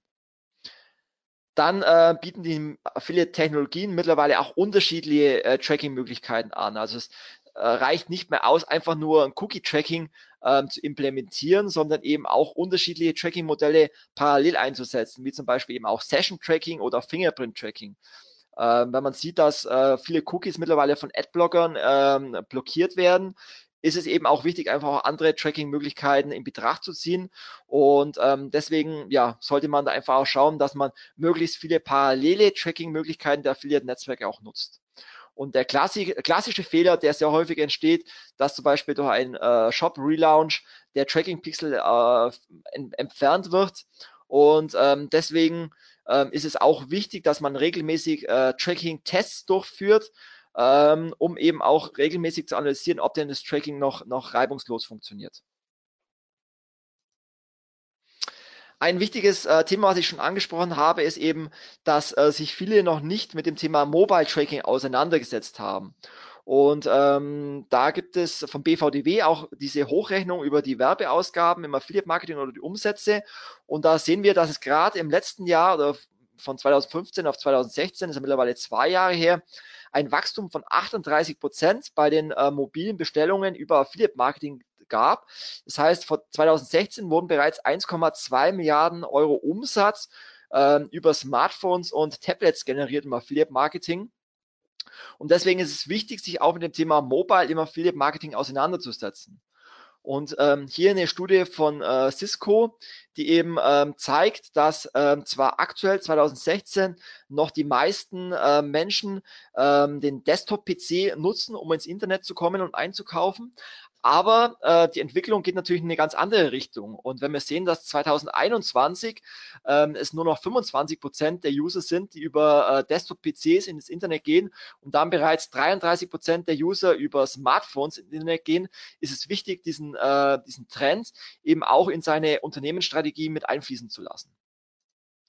Und ähm, auch hier war es doch sehr verwunderlich in unserer Trendumfrage, dass wir die Merchants gefragt haben, wie viele denn bereits ein Mobile Tracking implementiert haben. Und auch hier haben es bisher nur 48 Prozent der Advertiser geschafft, äh, eben das Mobile Tracking der Affiliate-Netzwerke zu implementieren. Und deswegen, ähm, ja, ist es, kann ich nur appellieren an die Merchants, sich damit auseinanderzusetzen. Das Mobile Tracking, was die meisten Affiliate-Netzwerke ja parallel zur Verfügung zu stellen, auch zu integrieren, auch ein In-App-Tracking zu nutzen. Das heißt, ähm, wenn die Advertiser eine App zur Verfügung stellen und ähm, der Affiliate-Partner einen User vermittelt, der dann letztendlich in, die, in der App landet, dann ist es eben nötig, auch äh, den Traffic über eine In-App-Tracking zu messen, um dem Affiliate auch darüber ähm, ja zuweisen zu können. Genauso wichtig ist es eben auch, um äh, spezielle Mobile-Werbemittel äh, zur Verfügung zu stellen für die Affiliates. Und natürlich ganz wichtig, dass natürlich die Landingpages des Advertisers und der Online-Shop natürlich mobile-friendly sein sollte. Aber ich denke, das ähm, ist uns allen bewusst. Ähm, wir haben die Merchants auch gefragt, wie viele ähm, bereits Mobile-Werbemittel zur Verfügung stellen, die ja wie gesagt eine andere Auflösung, eine andere Größe haben, wie diese klassischen äh, Desktop-Banner ähm, 72 Prozent der Merchants ähm, bieten ihren Affiliates bereits Werbemittel an, ähm, aber es gibt nach wie vor 28 Prozent, die noch keine Mobile-Werbemittel zur Verfügung stellen. Auch hier meine Empfehlung, auch ähm, spezielle Banner ähm, für Mobile Affiliates zur Verfügung zu stellen. Die kann man auch im Affiliate-Netzwerk ganz einfach hinterlegen. Und wie gesagt, ähm, über 70 Prozent machen das ja schon ganz vorbildlich, wie zum Beispiel MyDays oder auch ZooPlus. Ähm, deswegen, wie gesagt, sollte man auch spezielle Werbemittel für Mobile Affiliates in den Affiliate-Netzwerken oder Affiliate-Technologien zur Verfügung stellen. Dann ähm, abschließend zum Thema Mobile noch kein, äh, einen ganz interessanten Satz den ähm, ja sozusagen Sascha Lobo, ein äh, Vordenker des Internets oder ein bekannter Blogger, ähm, vor kurzem geprägt hat auf einer Konferenz. Er hat nämlich gesagt, dass eben äh, Mobile mittlerweile so sehr in unserem Alltag verankert ist und auch das Thema Mobile Marketing, dass man eigentlich gar nicht mehr äh, vom mobilen Internet sprechen kann, äh, weil Mobile allgegenwärtig ist, sondern dass man eigentlich mittlerweile vom Internet versus stationär Internet sprechen sollte. Das heißt, dass das Internet eigentlich mittlerweile das Mobile Internet ist und äh, eigentlich das, das stationäre Internet überholt hat. Und ähm, ja, ähm, das, da ist sicherlich äh, viel Wahres daran. Und ähm, deswegen ähm, ist hier auch ein Thema wichtig, nämlich das Thema Cross-Device-Tracking. Weil wenn es nämlich so ist, dass äh, immer mehr User sich zum Beispiel auf dem Weg zur Arbeit, sich auf ihrem Smartphone oder ihrem Tablet über ein Produkt informieren, dann allerdings äh, eben den Kauf nicht auf dem Smartphone zu Ende führen, sondern eben auf dem Laptop oder dem Desktop-PC, dann ist es natürlich äh, wichtig, dass man diesen äh, mobilen Bruch eben auch deviceübergreifend messen kann, um damit eben auch ähm, ja, Affiliate-Vergütungen ähm, deviceübergreifend zuweisen zu können. Weil wenn der Affiliate-Partner, äh, also wenn der, der Kunde über eine Affiliate-Werbung äh, im Smartphone aufmerksam wird, der Kunde allerdings dann im Desktop-PC einkauft, bekommt im schlimmsten Fall der Affiliate darüber auch keine Provision. Und deswegen ist es eben auch wichtig, sich mit ähm, Cross-Device-Technologien auseinanderzusetzen. Auch hier war unsere äh, Frage in der Umfrage, ähm, wie viel Merchant nutzen bereits ein Cross-Device-Tracking? Und auch hier ist es leider so, dass 56 Prozent der Advertiser noch kein Cross-Device-Tracking nutzen, sondern bisher erst 28%. Prozent. Und auch hier besteht sicherlich noch sehr viel äh, Nachholbedarf. Und es gibt ja bereits ähm, Technologien, die das nutzen, auch Affiliate-Netzwerke, die hierzu ähm, Tracking-Technologien, Cross-Device äh, zur Verfügung stellen. Ein, es gibt da verschiedene Möglichkeiten. Eine Möglichkeit ist sicherlich das äh, sogenannte des, äh, deterministische Verfahren. Das heißt, hier ähm, funktioniert das Tracking auf Basis von äh, Login-Daten. Das heißt, wenn der Advertiser dem User die Möglichkeit gibt, sich zu registrieren oder sich äh, einzuloggen in den Job, dann kann man das als Online-Shop sicherlich ähm, ja, auswerten, ob denn ein Kunde, der sich im Smartphone eingeloggt hat, dann äh, eben äh, im Desktop-PC den Kauf zu Ende geführt hat. Diese Daten kann man über eine Schnittstelle an das Affiliate-Netzwerk übergeben und damit eben über dieses deterministische Verfahren eben auch ähm, device-übergreifend die Bestellung zuweisen, damit der Affiliate-Partner auch äh, seine Provision bekommt wenn man jetzt nicht nur in seiner Affiliate-Welt bleiben möchte, sondern auch ähm, äh, kanalübergreifend ein äh, Cross-Device-Tracking zur Verfügung stellen möchte, gibt es sicherlich auch große Anbieter, wie zum Beispiel ähm, Facebook, die mit ihrer Technologie äh, Facebook Atlas hier ein Cross-Device-Tracking zur Verfügung stehen. Gerade Facebook natürlich kann natürlich ähm, über die Facebook-ID die User device-übergreifend messen, weil viele natürlich die Facebook-App auf ihrem Handy haben, aber sich dann auch auf dem Desktop-PC ähm, in, in Facebook surfen. Und äh, über zwei Milliarden Menschen sind äh, bei Facebook angemeldet. Das heißt, Facebook kann auch über zwei Milliarden IDs deviceübergreifend messen und große Unternehmen wie Tommy Hilfiger oder Microsoft nutzen bereits Facebook Atlas, um damit Cross-Device-Tracking durchzuführen.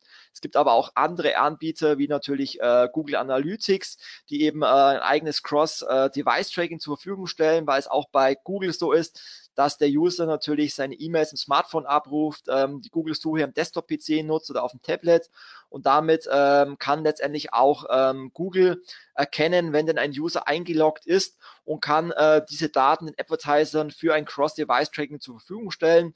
Und gerade Google geht ja sehr ähm, aktiv momentan auf große Online-Shops zu, um eben diese Cross-Device-Tracking-Technologie äh, den Advertisern anzubieten.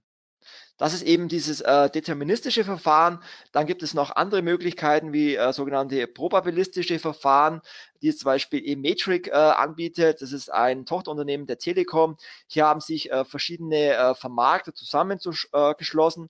Und hier ist es so, dass man auf Basis von Hochrechnungen und mathematischen Berechnungen ähm, das Nutzerverhalten der User auswertet, um damit ähm, ja mathematisch äh, erkennen zu können, ob denn äh, ein User eingekauft hätte, der äh, Cross-Device surft und damit bietet eMetric auch eine Technologie an, die Nutzer eben nutzen können, um hier die ähm, Kunden Cross-Device äh, messen zu können.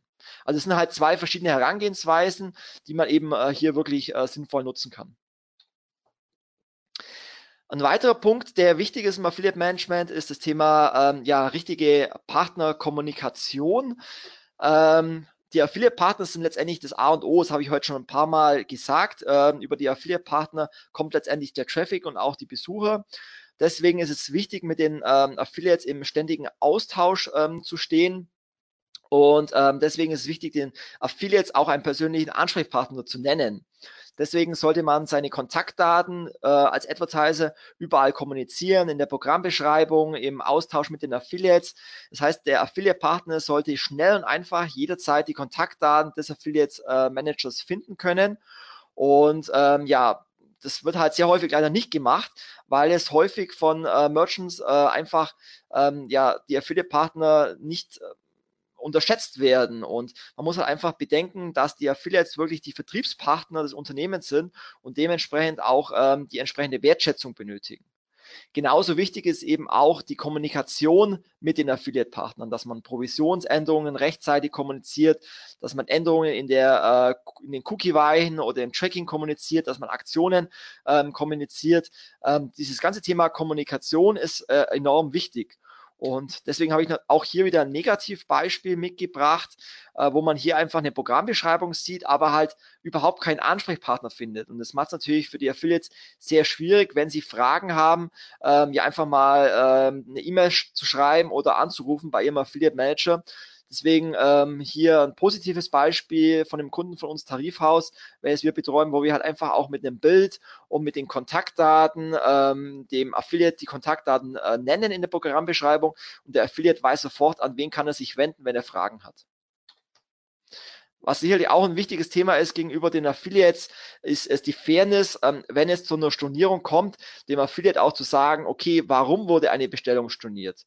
Und deswegen sollte man dem Affiliate auch ganz transparent die Gründe nennen. Und die Affiliate-Netzwerke bieten da auch Möglichkeiten, entweder hier über ein Dropdown, wo man als Advertiser einfach den Grund auswählen kann oder über ein Eingabefeld, wo man dem Affiliate einen Grund nennen kann. Weil wie gesagt, der Affiliate liefert den Traffic, er liefert den potenziellen Kunden, aber der Affiliate hat keinen Einfluss darauf, ob der Kunde dann letztendlich im Shop konvertiert und einkauft. Und deswegen ist es für den Affiliate auch wichtig zu wissen, ähm, ja, warum der Kunde nicht eingekauft hat und ihm einen Stornogrund zu nennen.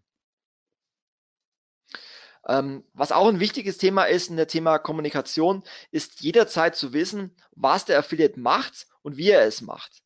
Und ähm, Deswegen sollte man seine Affiliates immer im Blick behalten. Man kann das ganz einfach über eine Excel-Pivot machen, wo man äh, die Affiliates monatlich auswertet und dann eben, äh, wenn man das regelmäßig macht, auch feststellt, wenn ein besti bestimmter Affiliate auf einmal keine Bestellung mehr macht oder keinen Traffic mehr generiert.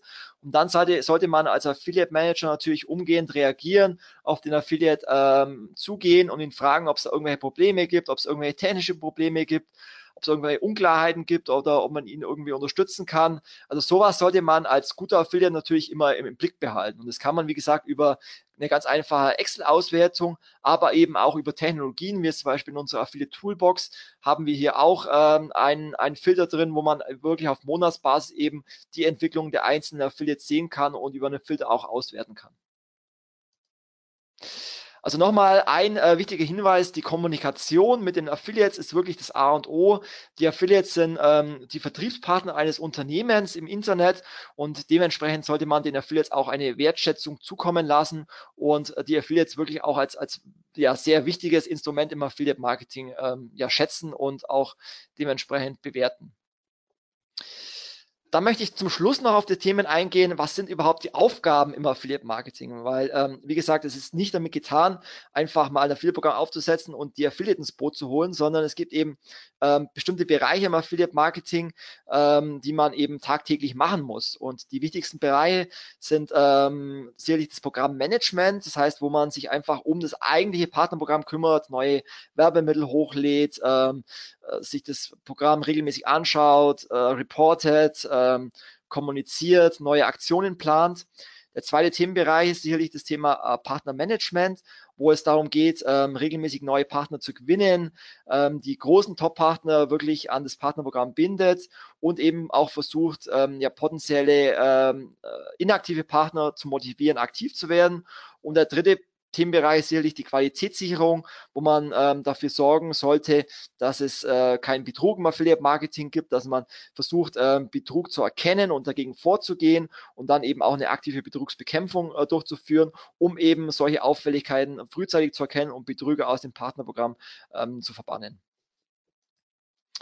Ähm, Thema Partnergewinnung einzugehen. Äh, da gibt es sicherlich verschiedene Möglichkeiten.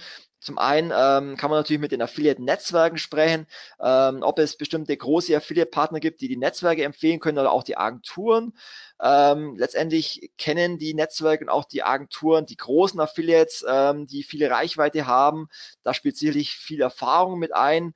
Deswegen ist es da, wie, wie gesagt, wichtig, einfach die bekannten großen Publisher zu kennen und dann ähm, anzugehen.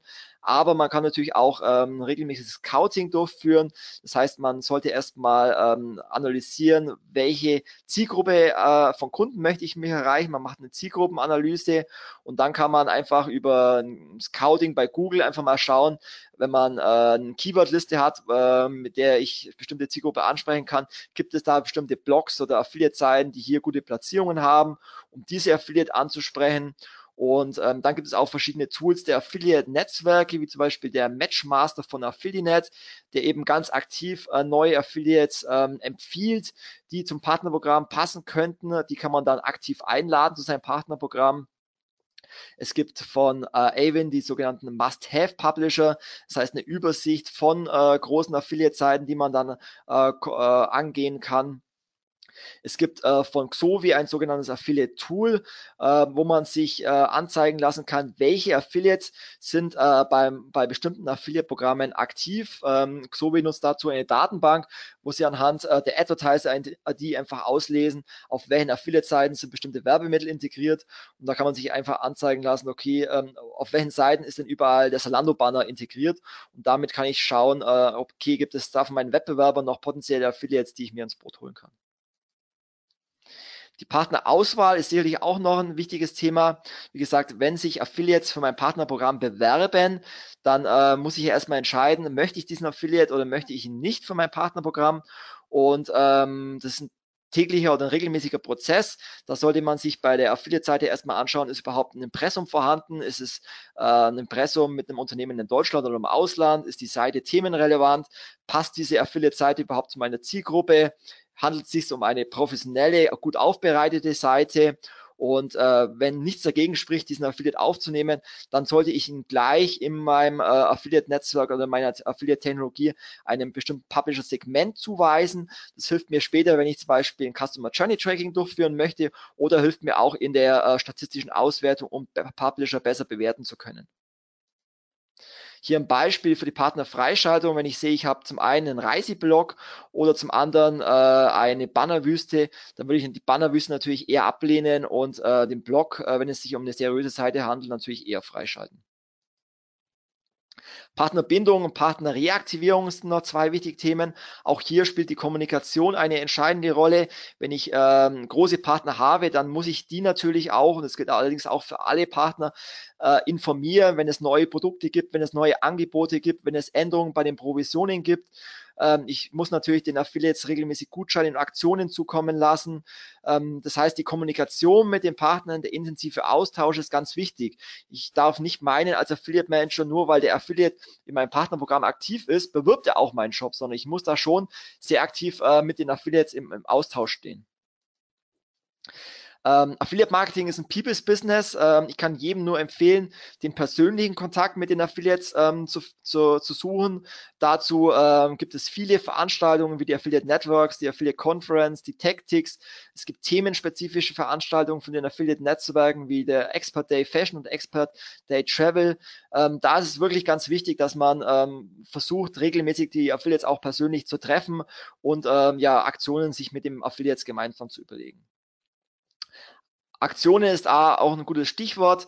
Äh, wie gesagt, äh, wenn ich halt den Affiliates auch Futter gebe, was sie bewerben können, dann äh, ist es natürlich für die Affiliates auch eine gute Möglichkeit, um ähm, Aufmerksamkeit für den Advertiser zu generieren, wenn sie denn eine interessante Endkundenaktion auf ihren Seiten platzieren, wo der Kunde auch Geld sparen kann. Und mit solchen guten Endkundenvorteilen kann man wirklich auch die Sales enorm steigern.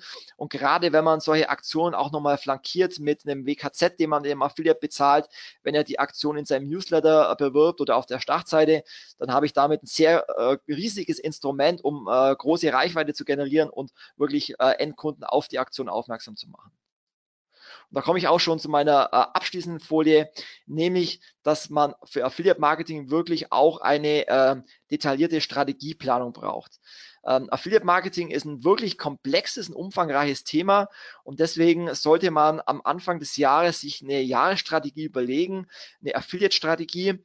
Da hilft zum einen, wenn man natürlich als Unternehmen, als Advertiser auch einen allgemeinen Marketingplan hat, äh, den man dazu nutzen kann, äh, wann im Jahr welche Aktionen durchgeführt werden und ähm, dann haben auch die großen Affiliates einen, äh, einen Jahresplan. Das heißt, auch die großen Seiten wie Sparwelt oder Gutscheine.de haben auch Jahresplanungen. Und wenn man diese beiden Planungen, das heißt die Unternehmensplanung und die Affiliate-Planung, ähm, zusammenbringt, dann kann man daraus eine Affiliate-Strategie ähm, erstellen, die man dann im Laufe des Jahres abarbeiten kann, um äh, dann kontinuierlich die Umsätze zu steigern, dazu auch neue Affiliates zu suchen und ähm, auch zu schauen, welche Aktionen haben gut funktioniert, welche haben nicht gut funktioniert. Diese Erkenntnisse kann man dann im Folgejahr wieder nutzen. Das heißt, es ist ein, ein äh, regelmäßiges Learning vorhanden und deswegen eigentlich mein abschließendes Plädoyer, wirklich strategisch an den Affiliate-Kanal herangehen, eine Strategie zu entwickeln und dann sich wirklich überlegen, wie kann ich äh, strategisch meinen Affiliate-Kanal ähm, ausbauen. Genau, das waren jetzt äh, fast eineinhalb Stunden. Sorry, dass ich euch äh, so lange gequält habe. Ähm, vielleicht habt ihr jetzt noch ein paar Fragen. Ähm, falls nicht, ähm, könnt ihr gerne mir jederzeit auch eine E-Mail zukommen lassen oder mich jederzeit anrufen. Und ich stehe euch jederzeit gerne ähm, für eure Fragen zur Verfügung. Ja, danke Markus. Äh, vom Quälen kann hier gar keine Rede sein. Ähm, es war sehr informativ, es war länger als gedacht, ja. Man sieht aber daran, dass sich kaum Leute abgemeldet haben, dass es wirklich sehr interessant war und ich freue mich sehr, dass äh, du so umfangreich uns mal instruiert hast. Ähm, es sind einige Fragen reingekommen. Ähm, müssen wir mal gucken. Ich habe äh, tatsächlich selbst ein kleines Zeitfenster jetzt hinten raus. Wir haben noch zehn Minuten, dann muss ich hier los. Äh, dementsprechend äh, können wir noch alles eine oder andere durchgehen. Ähm, ich lese einfach mal die erste User-Frage. Also ich, ich verkneife mir meine Fragen, weil mir ist es wichtiger, dass wir die zehn Minuten nutzen, um die User-Fragen zu beantworten. Ähm, ich habe, äh, glaubst du, glaubt ihr, dass Affiliate Marketing auch im B2B-Bereich ein Thema sein könnte? B2B-Bereich ist tatsächlich schwierig, einfach deswegen, weil es sehr wenige Affiliate-Partner gibt, die als Zielgruppe ähm, B2B äh, haben. Ähm, also es gibt zwar Plattformen, aber da ist es so, dass diese Plattformen ähm, sich über andere Kanäle vermarkten, nicht über Affiliate-Partnerschaften. Das heißt, es gibt äh, B2B-Plattformen, äh, wo dann die Unternehmen direkt Werbung einbinden ähm, auf TKB-Basis oder ähnliches. Und deswegen gibt es sehr wenige Affiliate-Seiten, die B2B als Zielgruppe haben. Und deswegen ist es so ein Henne-Ei-Problem. Die Affiliate-Netzwerke haben es in den vergangenen Jahren immer wieder versucht, ähm, da mehr Bewegung äh, reinzubekommen. Ähm, aber es hat sich bisher nicht wirklich durchgesetzt. Von dem her ist der B2B-Bereich im Affiliate Marketing nach wie vor sehr schwierig. Ja. Ähm, würdest du ein bestimmtes Preissegment als besonders erfolgreich sehen oder beziehungsweise siehst du eher günstige Massenprodukte äh, hier sinnvoll? Also gibt es irgendwas, wo du sagst aus Erfahrung, äh, klar hochpreisig, wird immer schwerer zu verkaufen sein, aber wenn dann natürlich die Affiliate-Gebühren auch höher sind, dann kann ja auch weniger Verkäufe zu mehr äh, monetärem Erfolg führen. Hast du irgendwie so irgendwelche Tipps, die du äh, vorgeben würdest? Genau, also letztendlich ähm, die großen Affiliate-Partner arbeiten gar nicht mehr ähm, in der Berechnung mit dem klassischen CPO, sondern die kalkulieren mit einem sogenannten äh, ETKP oder ECPO.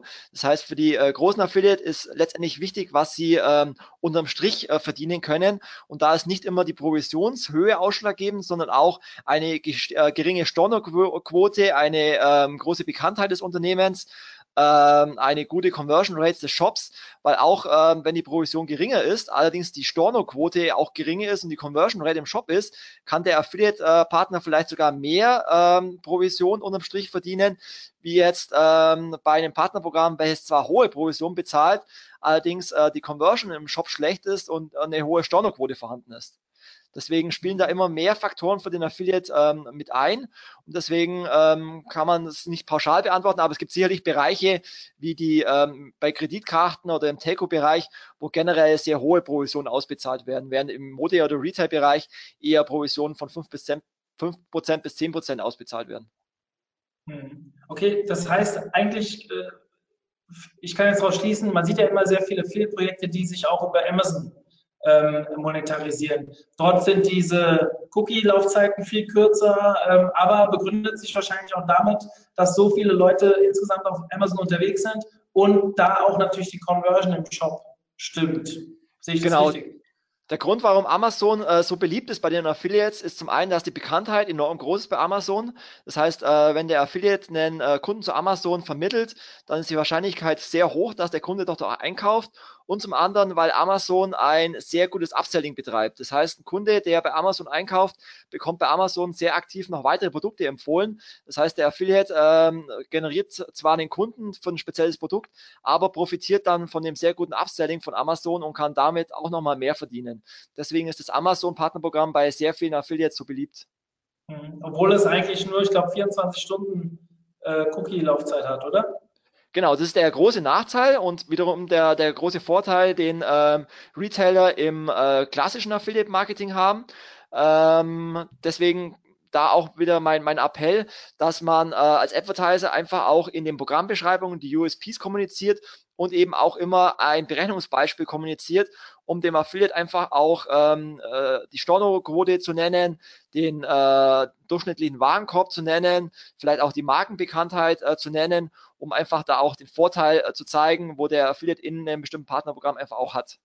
Ja, ähm, hier fragt jemand einen konkreten Fall. Ich lese einfach mal vor. Was ist für eine Stadtseite mit ca. 500.000 Unique pro Jahr ähm, zu empfehlen, welches noch Werbeplätze frei hat? Würdest du an den Affiliate-Netzwerk rangehen oder würdest du direkt Leute ansprechen? Ähm, letztendlich ist es immer so, dass man zum einen als Affiliate-Partner sich erstmal, das ist meine Empfehlung, äh, Mediadaten erstellen sollte, wo alle Informationen drinstehen, die Reichweite, ähm, die Preise. Ähm, da kann man ein schönes PDF erstellen. Dieses PDF kann man mittlerweile bei den Affiliate-Netzwerken auch hoch, äh, hochladen. Das heißt, der Advertiser kann sich die Mediadaten anschauen. Ich kann allerdings als Affiliate natürlich auch direkt auf den Advertiser zugehen und ihm das vorschlagen. Es ist letztendlich ähm, ja immer ähm, eine Frage, äh, wie viel ist der, kann der Advertiser zahlen und wie viel möchte der Affiliate äh, äh, verdienen. Ähm, das ist letztendlich immer, äh, ja, wie der, wie der Markt so ist. Ähm, es gibt sicherlich auch mal Restplätze bei den Affiliates, ähm, wenn, wenn, wenn noch Platz vorhanden ist. Ähm, Weihnachten sind Affiliate-Zeiten sicherlich härter umkämpft, äh, wenn es um Werbeeinbuchungen geht, wie in den Sommermonaten. Also man kann da keine pauschale Aussage treffen, was das Pricing jetzt betrifft. Hm, okay. Ähm, eine Frage, die momentan eigentlich in jedem Webinar, egal zu welchem Thema kommt, die ich auch hier noch zum Ende stellen möchte. Ähm, äh, neue Datenschutzgrundverordnung. Was sind so die wichtigsten Dinge, auf die Affiliate äh, oder äh, Leute, die wir heute hier angesprochen haben, theoretisch besonders achten sollten? So Stichwörter Customer Journey Tracking, Opt-in und so weiter. Ist irgendwas, wo du sagst, damit sollte man sich unbedingt auseinandersetzen? Also ich glaube, es würde jetzt den Zeitrahmen sprengen, da komplex darauf einzugehen. Speziell im Affiliate Marketing muss man auch unterscheiden zwischen der Datenschutzgrundverordnung, die jetzt im Mai aktiv wird, und äh, der E-Privacy-Richtlinie, äh, äh, E-Privacy-Verordnung, die momentan noch äh, wie so ein Damoklesschwert äh, über der Branche hängt, wo allerdings alles noch offen ist. Ähm, bei der Datenschutzgrundverordnung äh, ähm, kann man sagen, dass die Affiliate-Netzwerke da eigentlich relativ safe sind.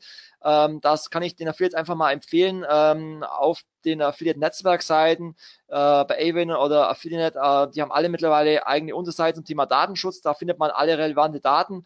Aber der Affiliate selber äh, muss eigentlich ähm, soweit großartig nichts tun, außer die Dinge, die man als Website-Betreiber über die Datenschutzgrundverordnung eh machen muss. Das heißt, man muss seine Datenschutzhinweise ähm, auf seiner Seite anpassen über die Daten, die äh, man speichert über ihn. Man muss ihm äh, dem Kunden ein Opt-in äh, ein Opt-out zur Verfügung stellen. Das kann man in der Regel über einen Link machen, äh, wo man dann auf die Affiliate-Netzwerke verlinkt. Ähm, aber wie gesagt, das Thema ist sicherlich sehr komplex. Ähm, aber auf jeden Fall die Empfehlung an jeden äh, Webseitenbetreiber Betreiber im Allgemeinen, sich damit auseinanderzusetzen und sich in den nächsten Monaten auch nochmal intensiv Webinare dazu anzuschauen. Ja, also ich kann vielleicht an der Stelle mal sagen, wir planen natürlich auch noch ein bisschen was. Wir hatten letztes Jahr schon äh, ein Seminar zu dem Thema. Das war natürlich noch sehr früh, weil es doch noch einiges passiert seitdem. Ähm, ihr kennt alle mittlerweile wahrscheinlich den Carsten Schröder, zumindest wenn ihr OMT schon länger verfolgt. Der Carsten ist unser, ich sage immer Hausanwalt, das ist eigentlich der Anwalt, der bei uns in der Konferenz oder bei den Webinaren oder Seminaren aktiv ist. Und wir werden noch einiges mit ihm auf die Beine stellen. Sei es ein Seminar, wir machen einen Workshop in Frankfurt am 7.6. Der wird so vier Stunden gehen. Ähm, das ist dann offline natürlich, habt ihr richtig verstanden. Das wird dann mit einem Clubtreffen verbunden. Also wer da mal Bock hat, ein bisschen mehr zu hören, äh, wird auch nicht sehr kostenintensiv, eher so eine Unkostenpauschale. Also ähm, im ganz kleinen zweistelligen Bereich wahrscheinlich. Also wer da Interesse drin hat, der kann auf jeden Fall auf mich zukommen. Ansonsten, wenn ihr bestimmte Anregungen habt zu diesem Thema, was ihr gern hören wollt, ähm, sei es ein Webinar, ein Seminar und so weiter, kommt auf mich zu wir können das alles in die Wege leiten. Ja? Also in, auch zu allen Themengebieten, wenn ihr in einem bestimmten Bereich SEO, SEA, Affiliate Marketing, äh, Carsten ist da offen und hat uns Bereitschaft signalisiert, da was für euch auf die Beine zu stellen. Markus, bevor ich mich bedanke, noch ein kleiner Hinweis von meiner Seite. Wir haben am Freitag das nächste Webinar, schon, also in zwei Tagen schon wieder, dieses Mal zum Thema Customer Journey mit dem Fabian Hans von der äh, Lieb äh, Internet GmbH. Also ähm, da geht es, äh, die Agentur kennt ihr wahrscheinlich alle, das ist eine relativ äh, große Agentur aus Berlin. Und äh, da geht es, das Thema ist User Experience, die süchtig macht. Ich, wir haben relativ viele Anmeldungen schon, aber das Schöne bei Webinaren ist, wir sind nach hinten nicht begrenzt. Das heißt, ihr könnt euch alle noch anmelden und wenn ihr Bock habt, dabei zu sein, Freitag 11 Uhr. Ansonsten letzter Hinweis, nee, nicht letzter Hinweis, letzter Hinweis für heute, aber nicht der letzte Hinweis äh, auf die Aktion. Wir haben äh, aktuell den Early Bird für unsere Konferenz am Laufen. Der läuft jetzt schon ein paar Tage, der geht aber auch noch bis Ende Mai. Also wenn ihr am ähm, äh, 7.9. noch nichts vorhabt und äh, sicherlich nur Gutes von der letzten Konferenz gehört habt, dann solltet ihr dabei sein. Und ich hoffe, ähm, wir werden sicherlich auch einen aus dem Expose-Team, vielleicht Markus selbst wieder begrüßen dürfen vor Ort. Und ich hoffe, dass ihr auch dieses Jahr wieder dabei seid. Wir gehen davon aus, dass es dieses Jahr vor dem Zeitpunkt ausverkauft ist. Also wenn es so weitergeht mit den Tickets, solltet ihr nicht zu lange warten. Ich denke, bis zum 31.05. habt ihr auf jeden Fall noch Zeit. Aber je früher euch ein Ticket sichert, desto sicherer seid ihr dabei. Also ich würde mich freuen, wenn ich euch da sehe. Ansonsten, mich trefft ihr nächste Woche auf der Contentix und auf der Campix. Wenn ihr Lust habt, ich bin vier Tage da, ich schlafe auch direkt im Eventhotel, also äh, ich finde sicherlich Zeit für jeden, der Bock hat, sich mal eine halbe Stunde, Stunde mit mir zu unterhalten. Ich würde mich freuen, schreibt mich an über Facebook, über E-Mail, über was auch immer. Ihr findet die Kanäle auf omt.de ähm, beziehungsweise mein Speaker-Profil oder einfach meinen Namen googeln. Ich bin, glaube ich, der gläsernste Mensch dieser, äh, dieses Landes. Also ich, einfach äh, mich kontaktieren und wir finden sicherlich etwas, wo wir mal zusammen Mittagessen oder Kuchen essen oder keine Ahnung. Markus, bist du auf der Campix dieses Jahr? Äh, ich nicht, aber da Alex und viele weitere Kollegen. Äh, mich trifft man das nächste Mal dann auf der Internet World Messe in zwei, drei Wochen und dann auf der äh, CPX in äh, München, auf dem Performance Marketing Gipfel und dann auf der Tactics im Mai. Das sind so meine nächsten Termine. Ich hab, du bist ja auch eher der Affiliate-Marketer, aber ich weiß ja, dass du einen SEO-Hintergrund hast. Und dich treffe ich ja immer auf dem SEO Day als Moderator. Deswegen habe ich mal gefragt, ob ich dich vielleicht auch auf der Camping sehe. Alex treffe ich meistens dann immer auf der Afterveranstaltung irgendwie. Vorher rennt er immer nur an mir vorbei. Abends hat er dann immer ein bisschen mehr Zeit. Also den kennt ihr ja auch alle. Alex war ja schon hier als Speaker dabei. Auch ihn werdet ihr nächste Woche sehen. Ähm, wird, glaube ich, ein cooles Klassentreffen wieder. Ich freue mich tierisch drauf. Und ich würde mich freuen, wenn der eine oder andere sich bei mir meldet. Markus, vielen, vielen Dank. Wir haben vorhin schon besprochen, wir wollen dieses Jahr noch was auf die Beine stellen zum Thema Affiliate Marketing, auch was Größeres. Mehr wird noch nicht verraten, aber da kommt was auf euch zu. Und dir ja viel Erfolg in den nächsten Monaten. Wir bleiben in Kontakt und sehen uns hoffentlich spätestens auch im September. Ja, danke, dass ich dabei sein durfte heute wieder. Hat mich äh, sehr gefreut und ähm, bis bald. Ja, bis dann. Ciao, ciao. Ciao.